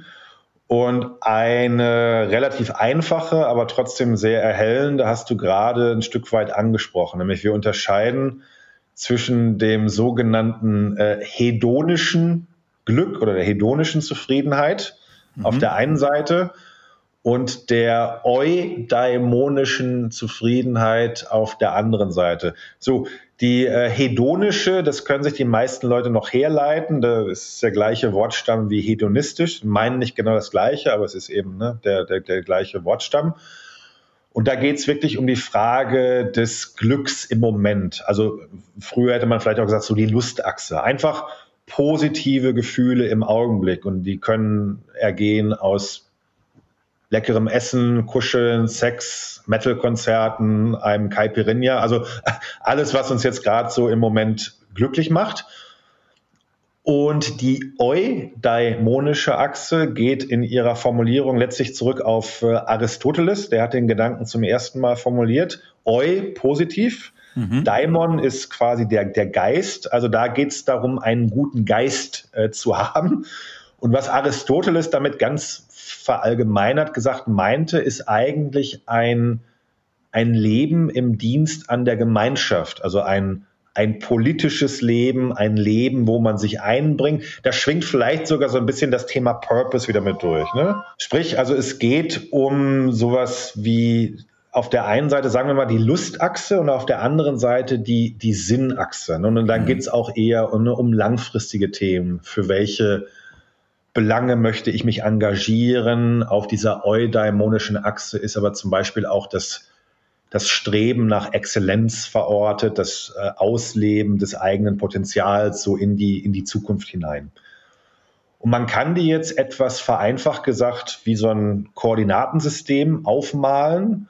Und dann würden positive Psychologen sagen, naja, im Grunde ist es schon gut, wenn du versuchst, auf beiden Achsen regelmäßig äh, einfach ein bisschen Dampf drauf zu kriegen, um es mal so auszudrücken. Weil jetzt sagen natürlich viele Leute sofort, ja, die, die, diese Sinnachse, das ist ja irgendwie viel wertvoller und langfristiger und so weiter. Das Problem ist, wenn du zu wenige von diesen unmittelbaren Glückserlebnissen im Alltag hast, dann geht dir irgendwann die Energie aus. Mhm. Es ist, äh, es gibt ja zum Beispiel so, so, mhm. ja, so, so Screening-Fragebögen äh, für Depressionen. Eigentlich sollten Hausärzte das den Leuten regelmäßig stellen, aber die haben zu wenig Zeit dafür. Und eine so eine Screening-Frage ist tatsächlich äh, sowas wie, hatten Sie das Gefühl, in den letzten drei Wochen deutlich weniger Freude im Alltag zu empfinden, so im weitesten Sinne. Weil diese, diese kleinen Freuden im Alltag im Grunde sowas sind wie ein Motor, ne? Ressource, Energie, wie man das nennen möchte. Mhm. Sprich, es macht überhaupt keinen Sinn, diese beiden Achsen gegeneinander auszuspielen. Wir brauchen mhm. die beide. Und jetzt erkennen natürlich äh, reflektierte Menschen, dass sie sich zum Teil ein bisschen blockieren können. Also wir müssen immer wieder Entscheidungen treffen im Leben, wo wir uns im Grunde die Frage stellen, investiere ich gerade in mein kurzfristiges Wohlbefinden? Also Studenten kennen das, gehe ich am Samstagabend zur Party mhm. und investiere in mein kurzfristiges Energieniveau äh, oder investiere ich sozusagen langfristig, indem ich mich lieber auf den Hosenboden setze und äh, für die Prüfung lerne, die am Montag oder Dienstag äh, in mein Leben tritt. Und von daher, manchmal können diese Dimensionen sich so ein bisschen gegenseitig behindern und man muss eben Entscheidungen treffen. Auf der anderen Seite wissen wir aber auch, dass sie sich gegenseitig stützen können. Wir kennen zum Beispiel aus der Forschung das sogenannte Helpers High. Das hat man so genannt in Anlehnung an das Runners High. Ne? Runners High ist ja so dieses äh, Ausschütten von Endorphinen, wenn ich irgendwie weit über meine Schmerzgrenze gegangen bin und dann torkel ich sozusagen äh, wie auf Drogen ins Ziel. Ich habe das selbst mal erlebt, allerdings bei der Bundeswehr nach, nach dem Biwak, vier oder fünf du Tage. Du warst Münster, oder? Grenadier, oder? Ich war, äh, ich habe die Grundausbildung gemacht in Schleswig an der Schlei. Da waren wir Brückenpioniere und dann war ich in der. Anker Wirf. ja, genau. dann war ich in der äh, Heeresunteroffiziersschule in Münster-Handorf Mhm. Hatte aber nach der Grundausbildung erkannt, dass ich doch eher zwei linke Hände habe und wahrscheinlich kein äh, glorreicher Soldat werde und habe mich dann für den Ordonnanzdienst entschieden. Also ich habe dann gekellnert im, im Offiziercasino. Ah, ja. hm. Das war mir dann gemäß. Aber ich habe tatsächlich äh, nach einem Biwak in der Grundausbildung genau das erlebt. Also mhm. ganz wenig geschlafen. Ich habe auch noch nie so viele Menschen auf einem Schlag weinen sehen. Also sind wirklich Leute reihenweise zusammengebrochen am Wegesrand. Und dann mhm. ist das ja immer so, die Leute dürfen dann auf den LKW, aber die Ausrüstung muss von den Kameraden getragen werden. und ich weiß, es, ist, es war eine der krassesten Erfahrungen überhaupt.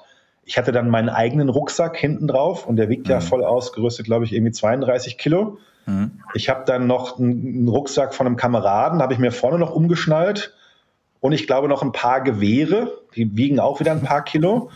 Und ich bin wirklich zurück in die Kaserne getänzelt, voller guter Laune. Und dann sitzt man ja irgendwann auf dem Stuhl, dann heißt es jetzt erstmal Waffen sauber machen und dann, dann ist halt das große Zittern gekommen, eine halbe Stunde. Und dann war es wieder weg. Ähm, wie bin ich da hingekommen?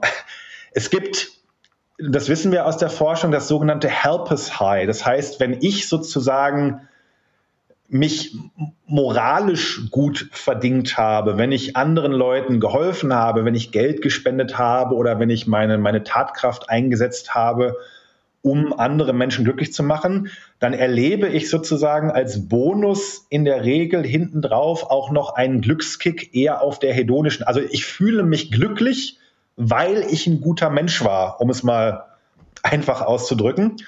Und daran sieht man, dass die Achsen sich eben nicht nur widersprechen können, sondern dass die auch äh, durchaus im Einklang laufen können. Und was wir jetzt einfach beobachten, letzter Gedanke dazu, ist, dass es natürlich über den Lebensverlauf ganz natürliche Phasen gibt, wo mal die eine Achse wichtiger ist und mal die andere Achse wichtiger ist. Es gibt zum Beispiel ganz viele Studien dazu, die nachweisen oder angeblich nachweisen, dass Eltern unglücklicher sind als Nicht-Eltern. Also wenn ein Kind ins Leben eintritt, dann werden die Eltern unglücklicher. Und mhm. alle Eltern versichern dir in der Regel streng genommen das Gegenteil. Ja, wir sind überglücklich und es ist so toll. Und das passiert, wenn man die falschen Fragen stellt. Also natürlich mhm. geht das hedonische Glücksempfinden massiv zurück in den ersten paar Jahren, weil du schläfst einfach nicht mehr und Windeln wegmachen ist jetzt auch nicht immer so angenehm. Also natürlich sinkt die hedonische Achse vorübergehend. Das würden dir alle Eltern, die klar bei Verstand sind, bestätigen. Auf der anderen Seite kriegst du einen relativ starken Boost auf der eudaimonischen Achse, weil unglaublich viel Sinn und eine, eine gute Art von äh, Verantwortung in dein Leben hineinkommt. Und das wäre jetzt letztlich auch das, was man so über den Lebensverlauf sieht. Nach hinten raus, wenn es gut läuft, wird bei den meisten Menschen die eudaimonische Achse irgendwann wichtiger, weil du vielleicht auch weniger von diesen Glückskicks brauchst als in der Jugend und gleichzeitig hast du ja auch mehr Ressourcen, um was zurückzugeben, ne? als Mentor, als Eltern, irgendwann als Großeltern.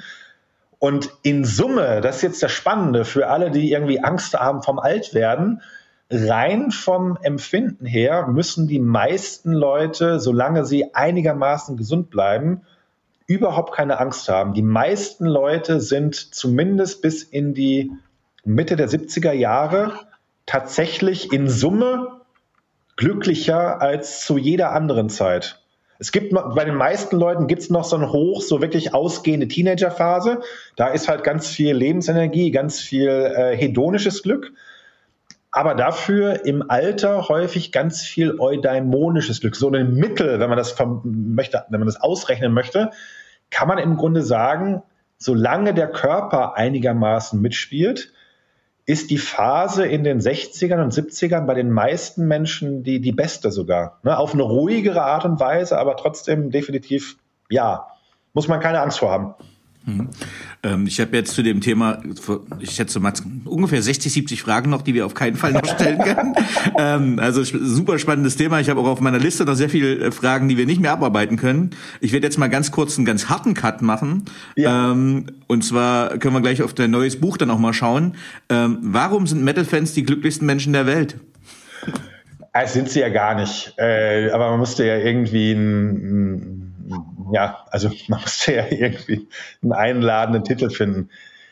Ähm, faktisch, was ich aber schon sehe, ich habe also für diese Publikation vorher eine Studie gemacht, die ist noch nicht veröffentlicht, weil, also ja nicht ganz doof, die wird erst veröffentlicht kurz bevor das Buch rauskommt, weil ich ja auch ein bisschen Presse äh, hoffe, das, das gehört ja zum Spiel. Aber ich habe tatsächlich mit ein bisschen Hilfe aus dem Wacken-Universum, habe ich also eine Mörder-Stichprobe zusammenbekommen, nämlich über 6000 Leute. Das ist schon... Mm das ist schon nicht mal eben so, Psychologe hat 20 Studierende gefragt, sondern das ist schon eine wirklich ordentliche Stichprobe. Und das Spannende, was ich da jetzt sehe, ist, ich habe unter anderem gefragt nach bestimmten Persönlichkeitsvariablen. Es gibt in der Psychologie die sogenannten Big Five, hm. die großen fünf, ja im Grunde Dimensionen, anhand derer Menschen sich so in ihrer Unterschiedlichkeit beschreiben lassen können. Eine davon ist zum Beispiel äh, äh, Introversion, Extroversion, das kennen die meisten Leute auch noch so aus dem Alltag. Dann gibt es noch sowas wie Gewissenhaftigkeit, mehr Gewissenhaftigkeit, weniger Gewissenhaftigkeit. Also solche Dinge habe ich gefragt. Und dann habe ich die Menschen aber auch gefragt, tatsächlich, also auf, auf Basis einer wissenschaftlichen Skala, wie glücklich bist denn du eigentlich? Mhm. Und was ich jetzt dann ähm, gefunden habe, ist, Metal-Fans sind ein ganz, ganz, ganz, ganz, ganz, ganz, ganz kleines bisschen glücklicher im Mittel als so eine Vergleichsstichprobe. Wo man jetzt mhm. aber sagen würde, die Unterschiede, das ist nicht signifikant, das sollte man nicht überinterpretieren. Aber erste Botschaft ist, sie sind auf jeden Fall schon mal nicht weniger glücklich oder so. Das ist ja häufig das, was die, die nicht-metallische Welt nicht versteht. Die denken, die hören den ganzen Tag aggressive, depressive, melancholische Musik.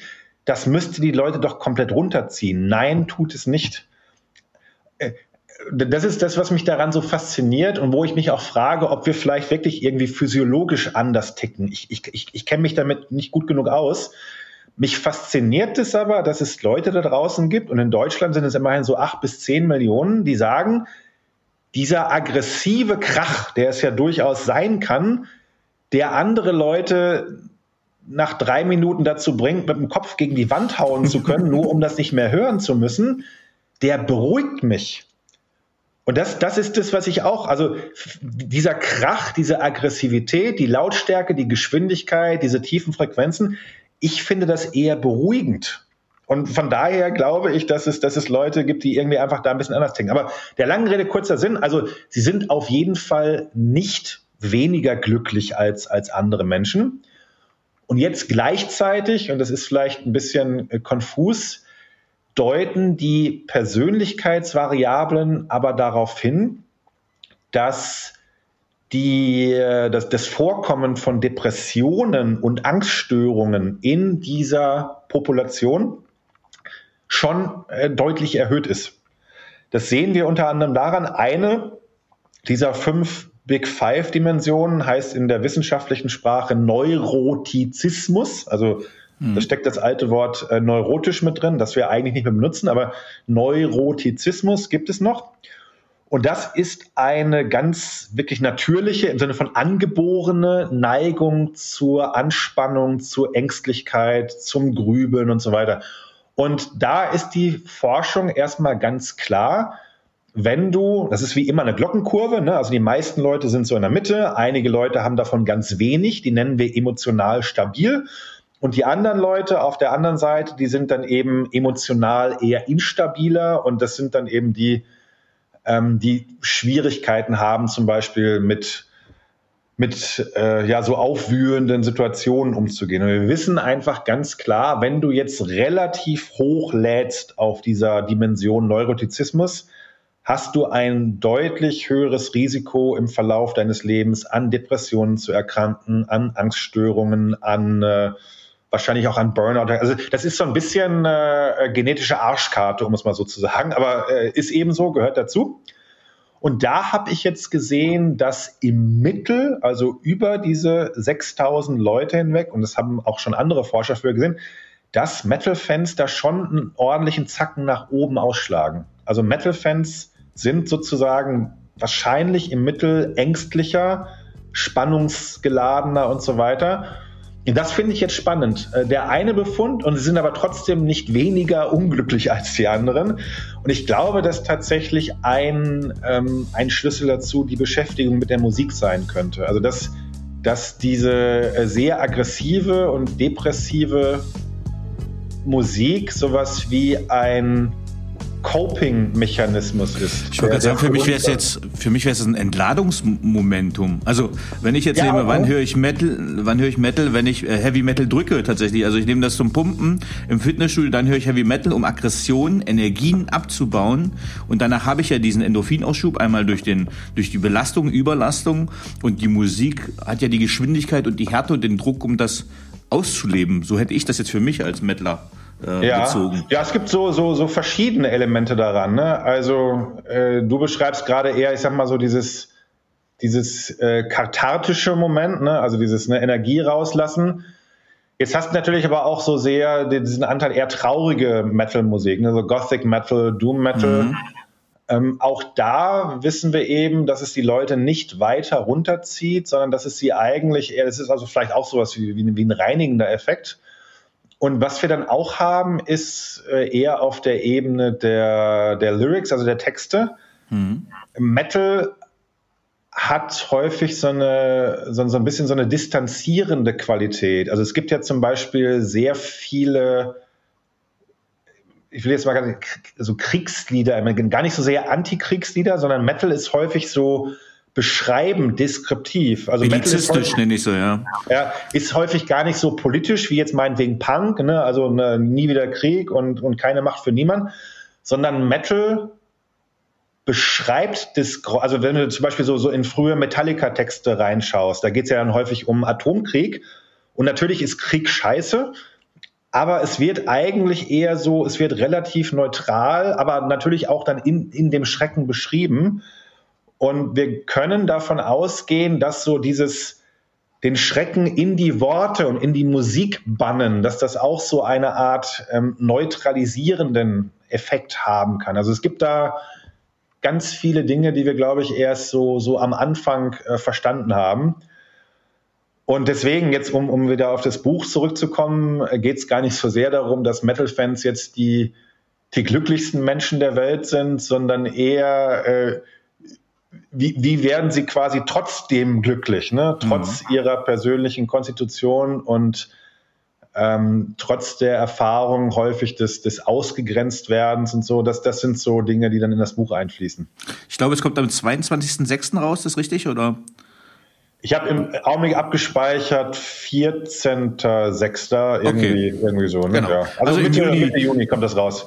Okay, äh, ja, ich merke, hier, das wäre jetzt die eine eigene Podcast-Reihe, da müssen wir den Sack jetzt schnell zumachen, sonst äh, hätte ich dann noch viele Fragen. Damit ich das Hauptthema aber noch sauber abschließe, habe ich noch ähm, ja eigentlich zwei Fragen. Ja. Und zwar, was braucht Führung deiner Meinung nach heute wirklich? Holla die Waldfee. Äh, müssen wir erstmal fragen, ne? Führung in welchem Kontext?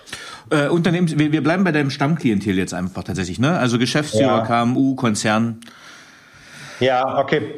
Also können wir jetzt auch wieder zwei Tage darüber sprechen.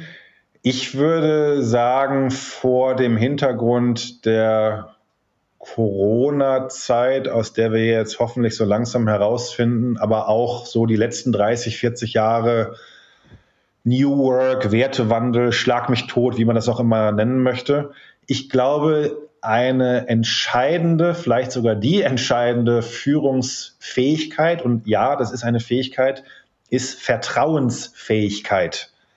Hm. Äh, anderen Menschen ganz bewusst einen Vertrauensvorschuss gewähren. Und das sage ich jetzt nicht leichtfertig, das klingt wieder vielleicht so ein bisschen esoterisch oder nach irgendwelchem Instagram Live Advice, ich sage das ganz bewusst aus der Forschung geleitet.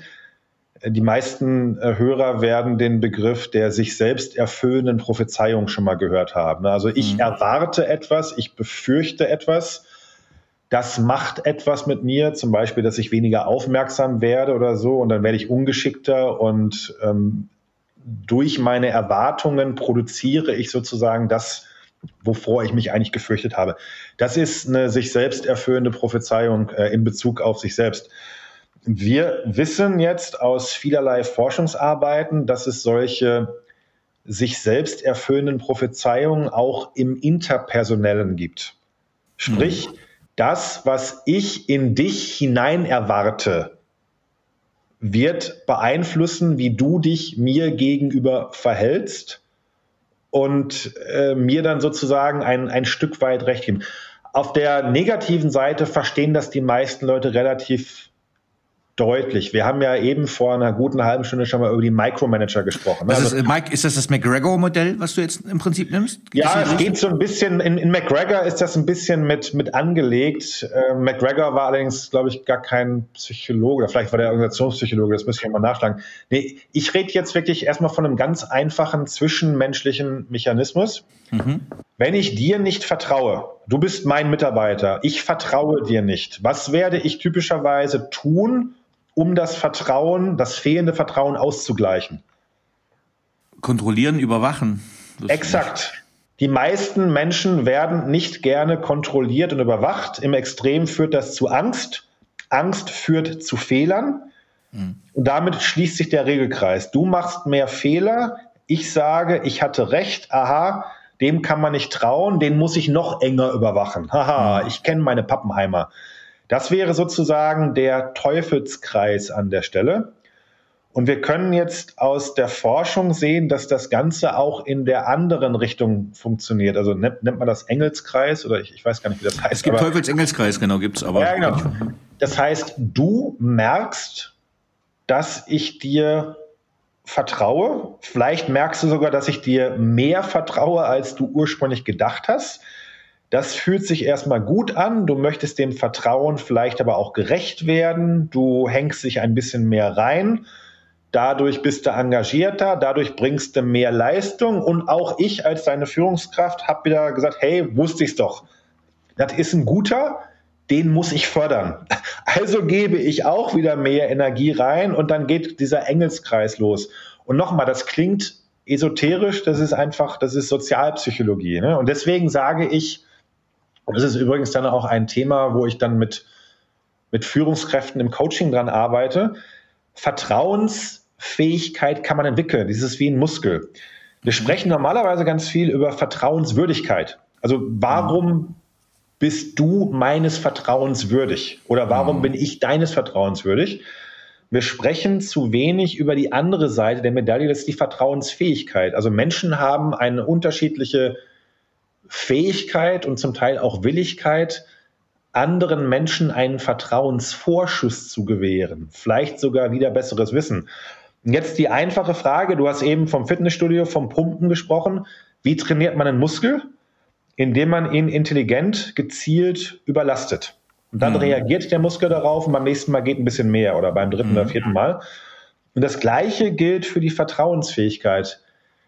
Äh, die Micromanager bringen sich sozusagen selbst um eine Lernmöglichkeit, weil sie ja den Bruch des Vertrauens gar nicht erst riskieren. Also sie versuchen zu unterbinden, dass das Vertrauen gebrochen wird und damit nehmen sie sich aber die Möglichkeit zu erfahren, dass das, was sie befürchten, gar nicht erst eintritt. Kompliziert ausgerückt. Und deswegen sage ich auch eben unter anderem im Coaching, geh mal alle deine Pappenheimer im Geiste jetzt gerade durch, alle Menschen, die du jetzt gerade führst und ne, mit allen Entscheidungen, die da getroffen werden. Was würde es ganz konkret auf der Verhaltensebene bedeuten, wenn du allen denen jetzt ein oder zwei Prozent mehr Vertrauen schenken würdest? Wie würde sich das in deinem Verhalten äußern? Zum Beispiel bei welchen Themen, wo du jetzt zwischendurch nochmal nachfragst, würdest du nicht mehr nachfragen? Ne? Oder irgendwann auf einer hohen Ebene, guck dir mal die Zeichnungsrechte von deinen Leuten an. Keine, es gibt ja dann in Konzernen, mhm. gibt es ja so Zeichnungsrechte, ne? also keine Ahnung, bis 20.000 Euro darf ich alleine entscheiden, bis 100.000 muss der Chef mit abzeichnen. Also mal abgesehen davon, dass das auch was mit Compliance zu tun hat. Was wäre, wenn der Mitarbeiter, der im Augenblick 20.000 Euro alleine zeichnen darf, wenn der auf einmal 100.000 Euro alleine zeichnen darf? Würdest du das aushalten? und, und lass es uns doch mal probieren. Also das meine ich so, so, so Vertrauensexperimente eingehen. Und zwar wirklich auf der konkreten Verhaltensebene, um dann die Erfahrung zu machen, es geht, es passiert nichts. So, und fairerweise, wenn man Leuten eine sehr lange Leine gibt, dann passieren irgendwann Fehler. Und das ist dann der nächste Schritt. Wie gehe ich dann damit um, wenn so ein Fehler passiert? Da können wir noch mal einen ganz neuen Podcast für aufmachen, eine Fehlerkultur, Vertrauenskultur. Aber das meine ich. Äh, du hast auch ganz viele Workshops. Wir, wir brauchen eine Vertrauenskultur, wir brauchen Fehlerkultur. Und dann, dann setzen sich die Leute in Workshops und malen Post-its darüber, wie sie miteinander umgehen wollen. Das ist, das ist nett, aber das führt in der Regel zu nichts.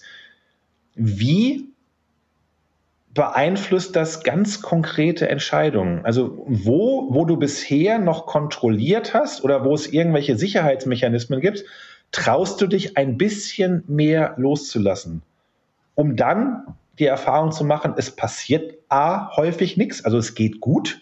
Das ist die Lernerfahrung, aus der der Vertrauensmuskel wächst.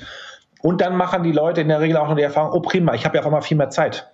Da, wo ich mich nicht mehr einmischen muss und Leute nachkontrollieren muss, habe ich aber mal viel mehr Zeit für, was weiß ich, strategische Planung oder mal einen Fachartikel nebenbei schreiben. Ne? dafür braucht es diese Vertrauensexperimente. Sonst lernen die Leute nicht, dass nichts passiert. Und diese Erfahrung, also im Grunde, wir sprechen ja von Kontrollverlust. Und was befürchten die Leute? Dass die Kontrolle verloren geht und darüber passiert irgendwas Schlimmes. Und sie müssen im Grunde die Erfahrung machen, ich lasse los und es passiert trotzdem nichts oder wenn ja, passiert was Gutes. Und das meine ich mit äh, Muskel, den, den, den kann man trainieren. Ja, mega Impuls, super. Äh, und damit, meine liebe Zuhörer, schließen wir jetzt auch nach einer Stunde zehn den Hauptteil ab. Ähm, wie gesagt, wir hätten jetzt noch drei Spin-off-Podcasts hier draus machen können, aber ähm, ich hätte noch ein paar persönliche Fragen an dich, lieber Nico. Ja. Auf welchen beruflichen Fehler oder Erfahrungen hättest du gerne verzichtet? Das ist eine ganz tricky Frage. Natürlich würde ich heute in der Rückschau sagen, äh, Doktorarbeit im Controlling war vielleicht keine kluge Entscheidung. Und zwar in dem Sinne, dass es mir in den fast fünf Jahren, die das gedauert hat, häufig sehr schlecht ging. Also ich habe mhm. wirklich viel, viel geweint in der Zeit. Von daher, sage ich mal, wenn ich mich heute noch mal entscheiden könnte, Doktorarbeit war eigentlich okay. Ich würde wahrscheinlich mir aber ein Thema und ein Umfeld suchen, wo meine intrinsische Motivation deutlich stärker angefacht wird. Jetzt kommt noch der Teil mit dem Aber. Auf der anderen Seite sind aus der Beschäftigung, also aus dem Ausweichen und dem, dem Coping mit dieser Krise so viele schöne andere gute Dinge entstanden, dass ich mir, ich bin nicht sicher, ob ich meinem jüngeren Ich dazu raten würde, dem wirklich auszuweichen oder ob das nicht vielleicht eigentlich ganz, ganz langfristig betrachtet was Gutes war. Aber hm. Wenn ich einfach darum äh, mich schere, wie ging es mir in der Zeit, dann andere Entscheidungen treffen damals. Mehr intrinsisch, weniger extrinsisch. Punkt. Okay. Ähm, auf welche berufliche Leistung bist du besonders stolz?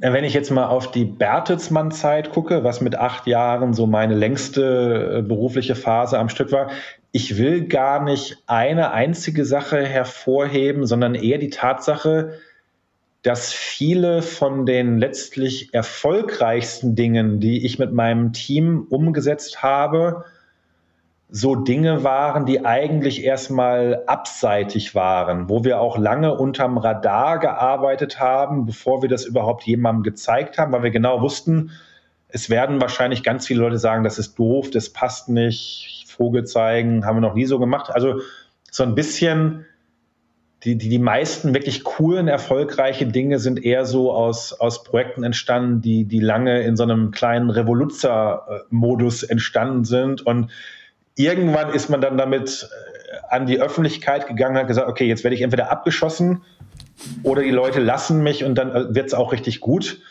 Und äh, dann merkt man vielleicht auch wieder so ein bisschen den Metalhead, also so dieses so ein bisschen dagegen sein und, und ähm, ein bisschen anti sein und daraus aber was Cooles entstehen zu lassen. Das hat mir immer eine, wie es so schön heißt, diebische Freude bereitet. Und von daher ist das, glaube ich, das, was ich hervorheben möchte.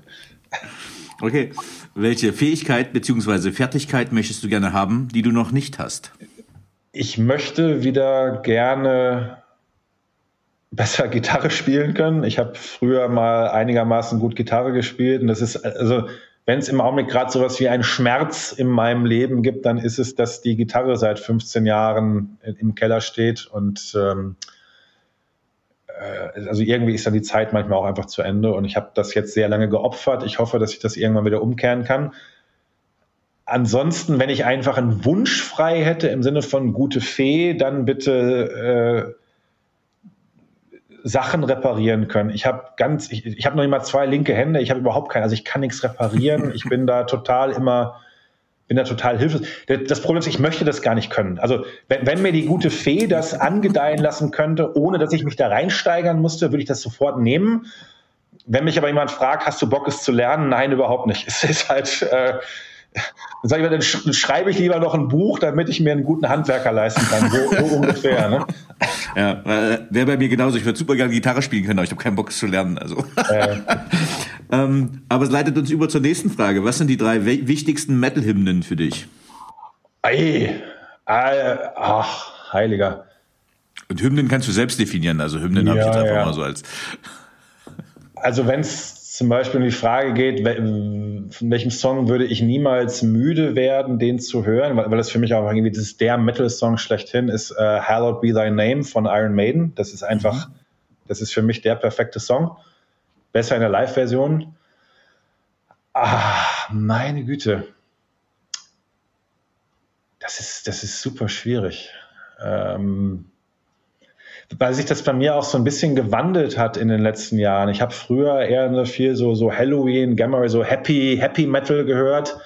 In den letzten Jahren ist es bei mir äh, sehr viel düsterer geworden. Also im Augenblick zum Beispiel wahnsinnig gerne Satan is Real von Creator. Das passt, glaube ich, auch ein bisschen zur aktuellen politischen Situation. Ähm, wir haben gerade 4. Äh, März äh, 2022 und wir haben gerade Ukraine-Krise laufen. Oder ja, Angriffskrieg genau. Russland, wenn du das meinst, nehme ich an. Ja, das meine ich, genau. Ähm, und ja, im Augenblick auch gerne, weil, weil mir das einfach unglaublich viel Energie spendet, kann ich auch jeden Tag rauf und runter hören, ist ähm, äh, Ironbound von Overkill. Das sind alles so Dinge, wo ich einfach genau weiß, äh, wenn ich jetzt Energie brauche, mache ich die Dinger rein und dann, dann bin ich wieder aufgeladen. Und das ist ja jetzt gerade auch in so einer Zeit, nicht nur äh, Ukraine, sondern eben auch Corona.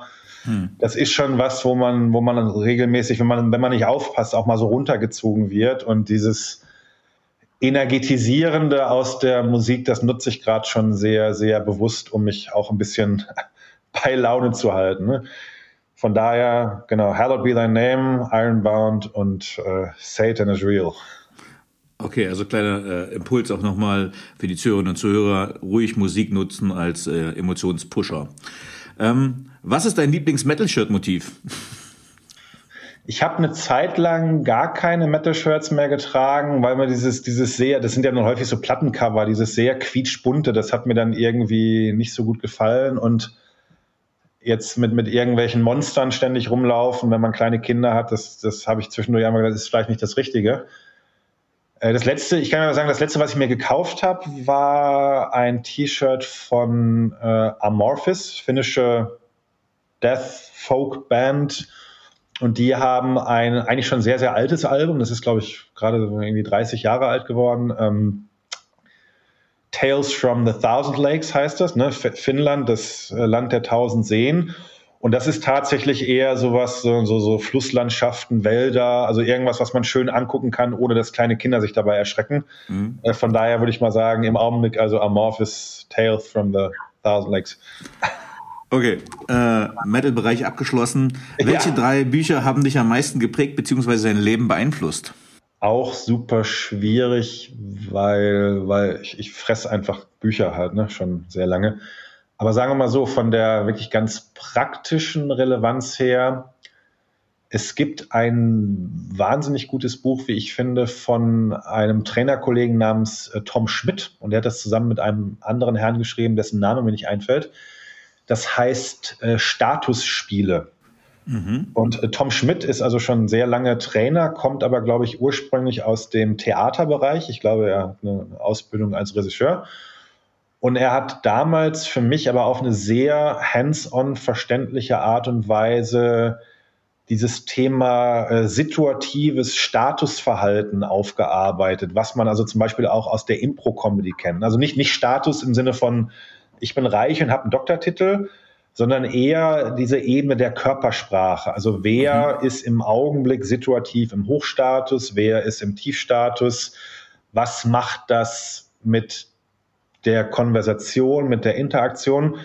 Und das hat er für mich damals unglaublich ähm, plastisch aufgezeichnet und dann eben auch aufgezeichnet, wie man daran arbeiten kann. Also wie kann ich wie kann ich mich bewusst in einen Hochstatus begeben, zum Beispiel, weil ich jetzt auf die Bühne gehe und äh, erstmal Kompetenz ausstrahlen möchte.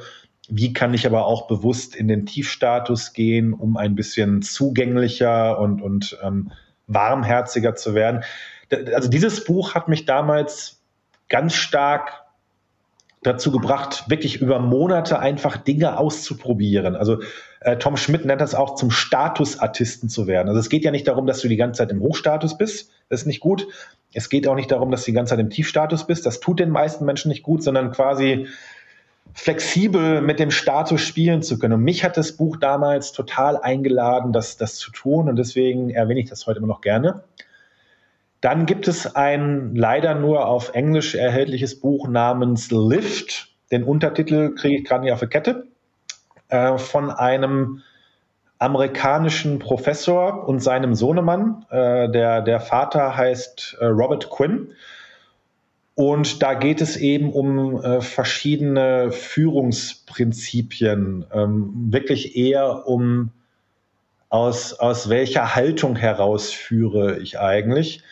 Und in diesem Buch werden vier Fragen geschildert wo gesagt wird, wenn du irgendwann mal in einer Führungssituation bist, im Dilemma, wo du nicht mehr äh, weiter weißt, dann könnte es hilfreich sein, dir einmal diese vier Fragen zu stellen. Und wenn du die dir ehrlich beantwortest, dann äh, kann es sein, dass du danach ein bisschen mehr Klarheit hast. Ne? Sowas wie, äh, welche Ergebnisse möchte ich eigentlich jetzt gerade kreieren?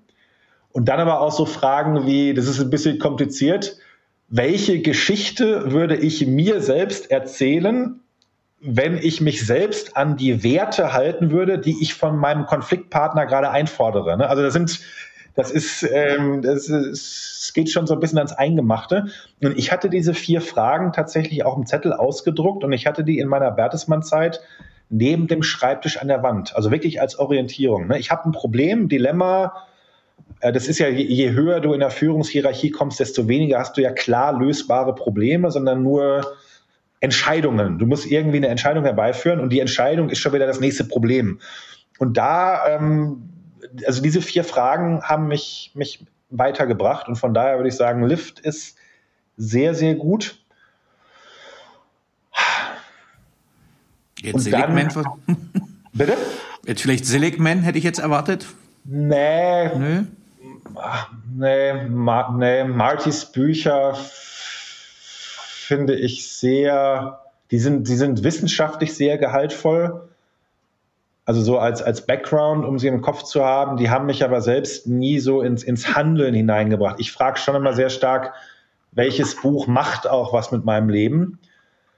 Ja, also das dritte Buch, wenn wir tatsächlich in Richtung positiver Psychologie mal schauen wollen, es gibt ein schon relativ altes Buch, alt heißt dann in der positiven Psychologie 2008, ne, also das Ganze gibt es halt noch nicht so wahnsinnig lange, von einer Kollegin namens, äh, ich, ich, hoffe, ich spreche ihren Namen richtig aus, Sonja Lyubomirsky, also die wird L Y O B, also das Ganze äh, Sonja Lyubomirsky das heißt auf Englisch The How of Happiness.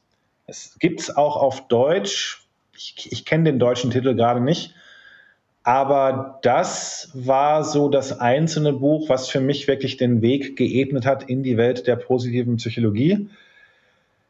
Insbesondere, wenn man für sich verstehen möchte, was kann ich da eigentlich für mich ganz persönlich rausziehen. Da geht es gar nicht um Führung, da geht es nicht um Organisationen, da geht es wirklich um die Frage, was kann ich da für mich rausziehen, um mein Leben ein bisschen ähm, glücklicher und, und freudvoller zu gestalten. Und ich hatte es ja eben schon ein paar Mal gesagt, ich bin durchaus, wie gesagt, familiär äh, vorbelastet und eben anfällig für, äh, für Depressionen. Und von daher interessiert mich natürlich einfach irgendwie jedes legale Mittel, was mich nicht in dieser Richtung abrutschen lässt, um es mal so. Also mich interessiert mhm. Prävention. Und ich glaube, dass äh, Menschen, die so ein bisschen anfällig in dieser Hinsicht sind, vielleicht auch so Richtung Winterdepressionen gibt es ja auch, dass da ganz viele so kleine, im Grunde nebenwirkungsfreie Übungen drin sind, die Menschen helfen können, nicht so weit abzurutschen. Und nochmal, wenn du so weit abgerutscht bist, brauchst du was anderes. Da hilft kein Dankbarkeitstagebuch mehr und, und kein Wellbeing. Da brauchst du, da braucht man Therapie. Nochmal ganz deutlich. Aber um da gar nicht erst hinzurutschen, da hat die positive Psychologie, glaube ich, durchaus einen, einen wichtigen Beitrag zu geleistet. Und von daher dieses The How of Happiness ist, glaube ich, ein ganz guter Einstieg, wenn man sich dahin bewegen möchte. Okay, super. Ähm, wer waren die drei Menschen, die den größten Einfluss auf deine berufliche Entwicklung hatten? Meine Psychologielehrerin in Amerika. Ich habe das elfte Schuljahr in Amerika verbracht und war da an so einer, weiß gar nicht, wie ich da hingekommen bin, weil ich habe jetzt keine reichen Eltern oder so, aber ich war an so einer schicken kleinen Privatschule und da gab es Psychologie als Schulfach, was es, ich weiß gar nicht, ob es das heute mittlerweile gibt, aber damals hatte man, also ich spreche jetzt hier von 94, da gab es dann vielleicht Pädagogik ab der neunten Klasse, aber definitiv nicht Psychologie. Und da habe ich eben gesagt, das kriege ich zu Hause nicht, also nimmst du das mal mit in dem Jahr. Mhm. Und habe dann im Grunde meinen Studienwunsch gefunden, weil vorher war, glaube ich, von Haus aus eher so angedacht, ich sollte wahrscheinlich Jurist werden. Meine Mama hat hier in Hamm am Oberlandesgericht gearbeitet und habe auch mal ein Praktikum in der neunten Klasse beim Anwalt gemacht. Und dann bin ich eben wiedergekommen und habe ähm, gesagt, ich werde Psychologe. Also schönen Gruß an Linda, die lebt auch noch, ist mittlerweile schon relativ alt, aber vielleicht hört sie es in Pennsylvania. Ähm, nächstens mein Chef bei Bertelsmann, mit dem ich acht ganz äh, wunderbare Jahre verleben durfte, der mich einerseits geprägt hat, weil ich mir einfach viel von ihm abgeschaut habe, so im Sinne von, aha, so geht Führung. Und wenn, das, wenn, wenn, wenn ich das mit Leuten machen kann, was er mit mir macht, dann möchte ich das so machen, wie er das macht. Also ich habe mir einfach viel Positives von dem abgeschaut. Und letztlich hat er auch tatsächlich das Geld in die Hand genommen und hat mir halt dieses Studium finanziert. Also ich bin dem auf ganz viele Weisen sehr, sehr dankbar. Und dann fällt mir noch eine kleine Anekdote ein von meinem allerersten Chef-Chef in meinem ersten Job. Du hast ja ganz am Anfang meine ganz tollen Errungenschaften aufgezählt. Und mein erster Job war bei L'Oreal in Düsseldorf.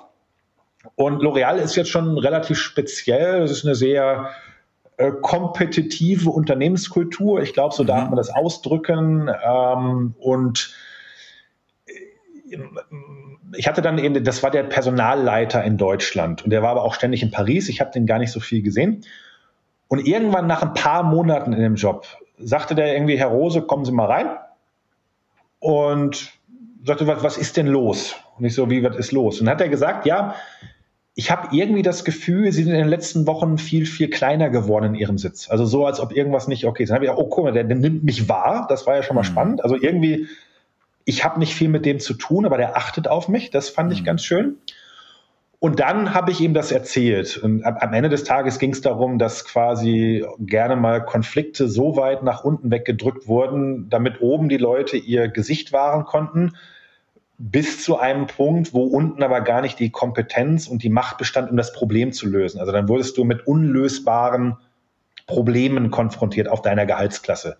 Mhm. Und das habe ich ihm erklärt. Und er hat sich das wunderbar angehört. Und irgendwann kriegte er so ein, so ein mildes Lächeln, äh, mildes Lächeln um die Mundwinkel.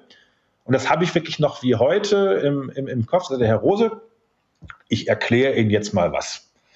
Das ist ein Sprichwort. Und das Sprichwort lautet, man schlägt den Hund und meint den Herrn. Mhm. Und jetzt kümmere ich mich darum. Und dann hat er am nächsten Tag zwei, drei E-Mails geschrieben und dann war das Problem weg. Und das fand ich wahnsinnig hilfreich, weil ich dadurch sehr, sehr früh in meiner sogenannten Karriere gelernt habe, vieles von dem, was dir passiert, an, an negativen Dingen, aber auch an positiven Dingen, wenn du eine Rolle in einer Organisation einnimmst, hat nichts mit dir zu tun.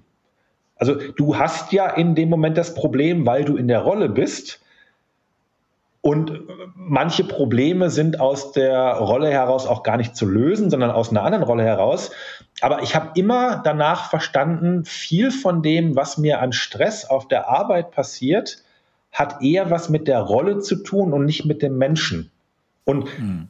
man könnte einen anderen Menschen in die Rolle reinstecken und der würde mit großer Wahrscheinlichkeit den gleichen Scheiß erleben wie du. Hm.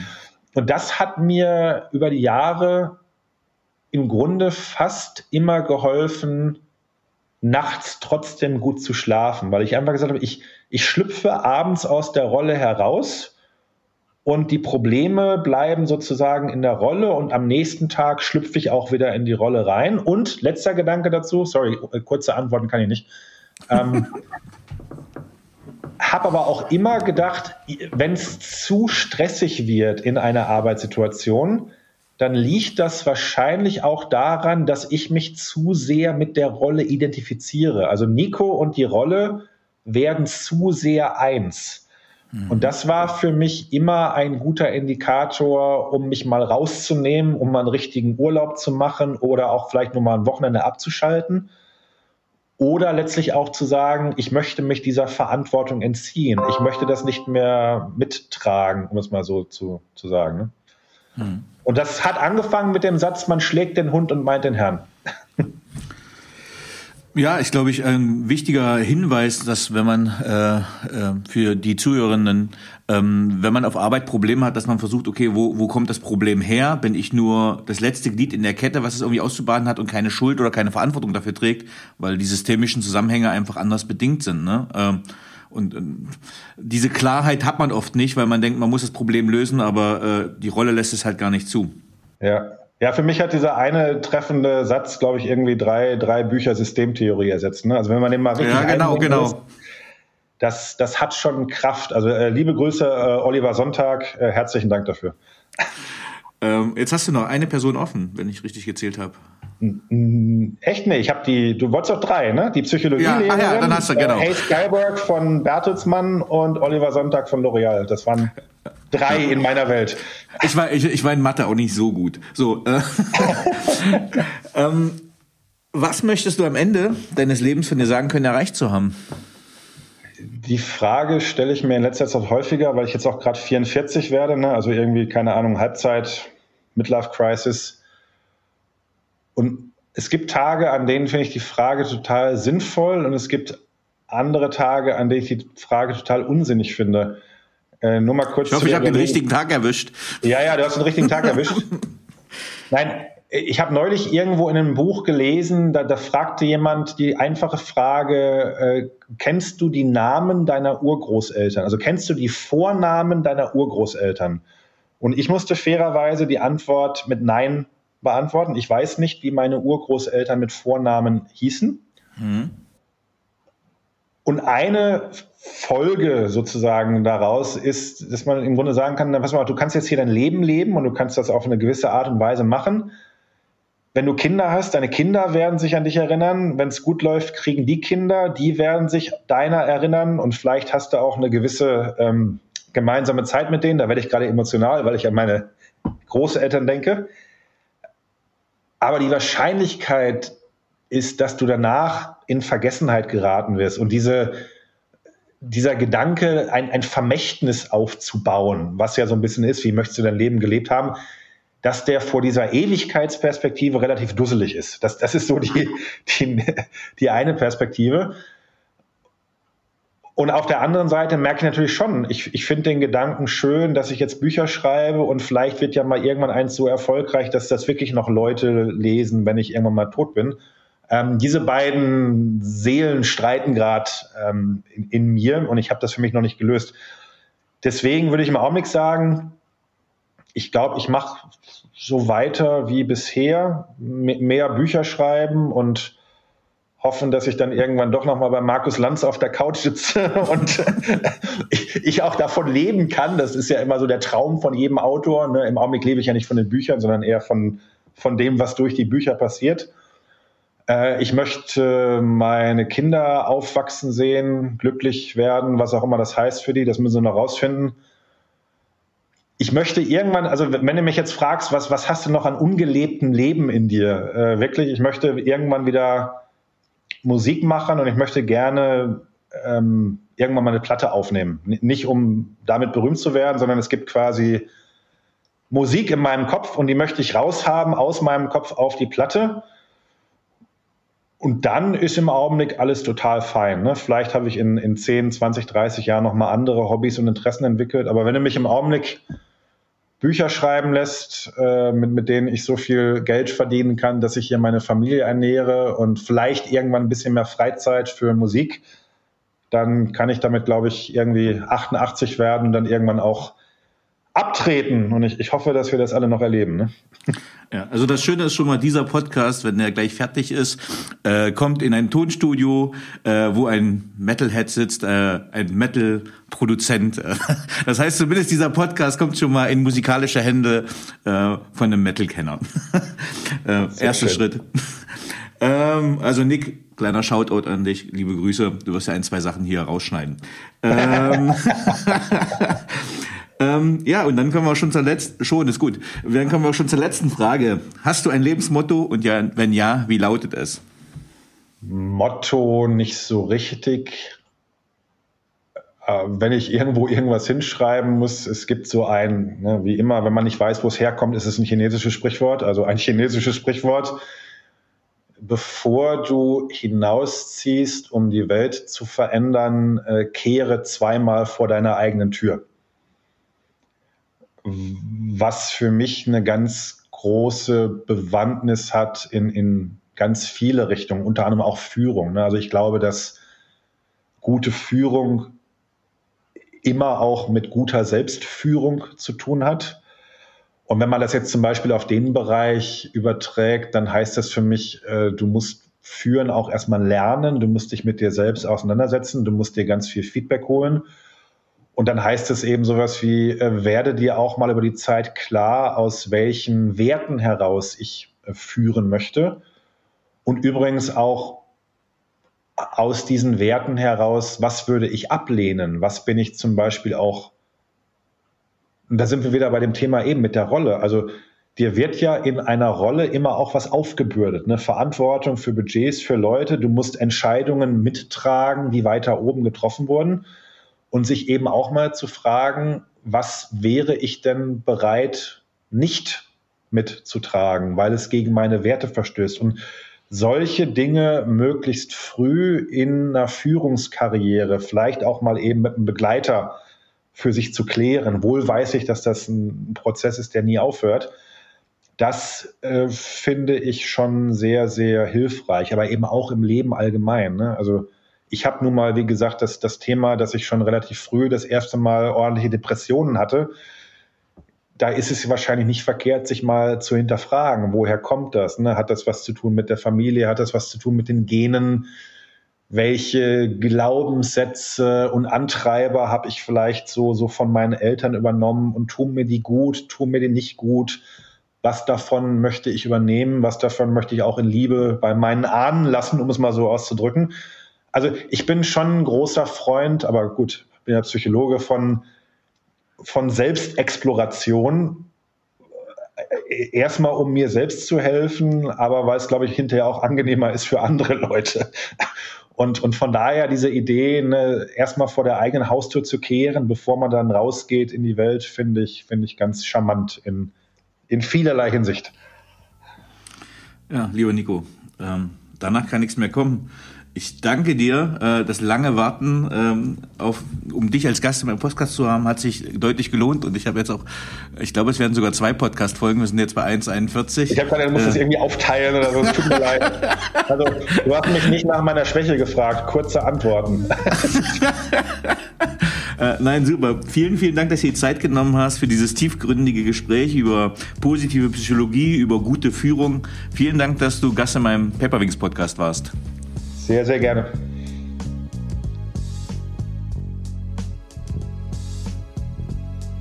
So, liebe Zuhörerinnen und Zuhörer, ich hoffe, Ihnen hat dieser Podcast gefallen. Wenn er Ihnen gefallen hat, hinterlassen Sie gerne ein Abo, eine positive Bewertung und empfehlen Sie diesen Podcast weiter. Bleiben Sie gesund. Mit besten Grüßen, Ihr Danny Herzog Braune.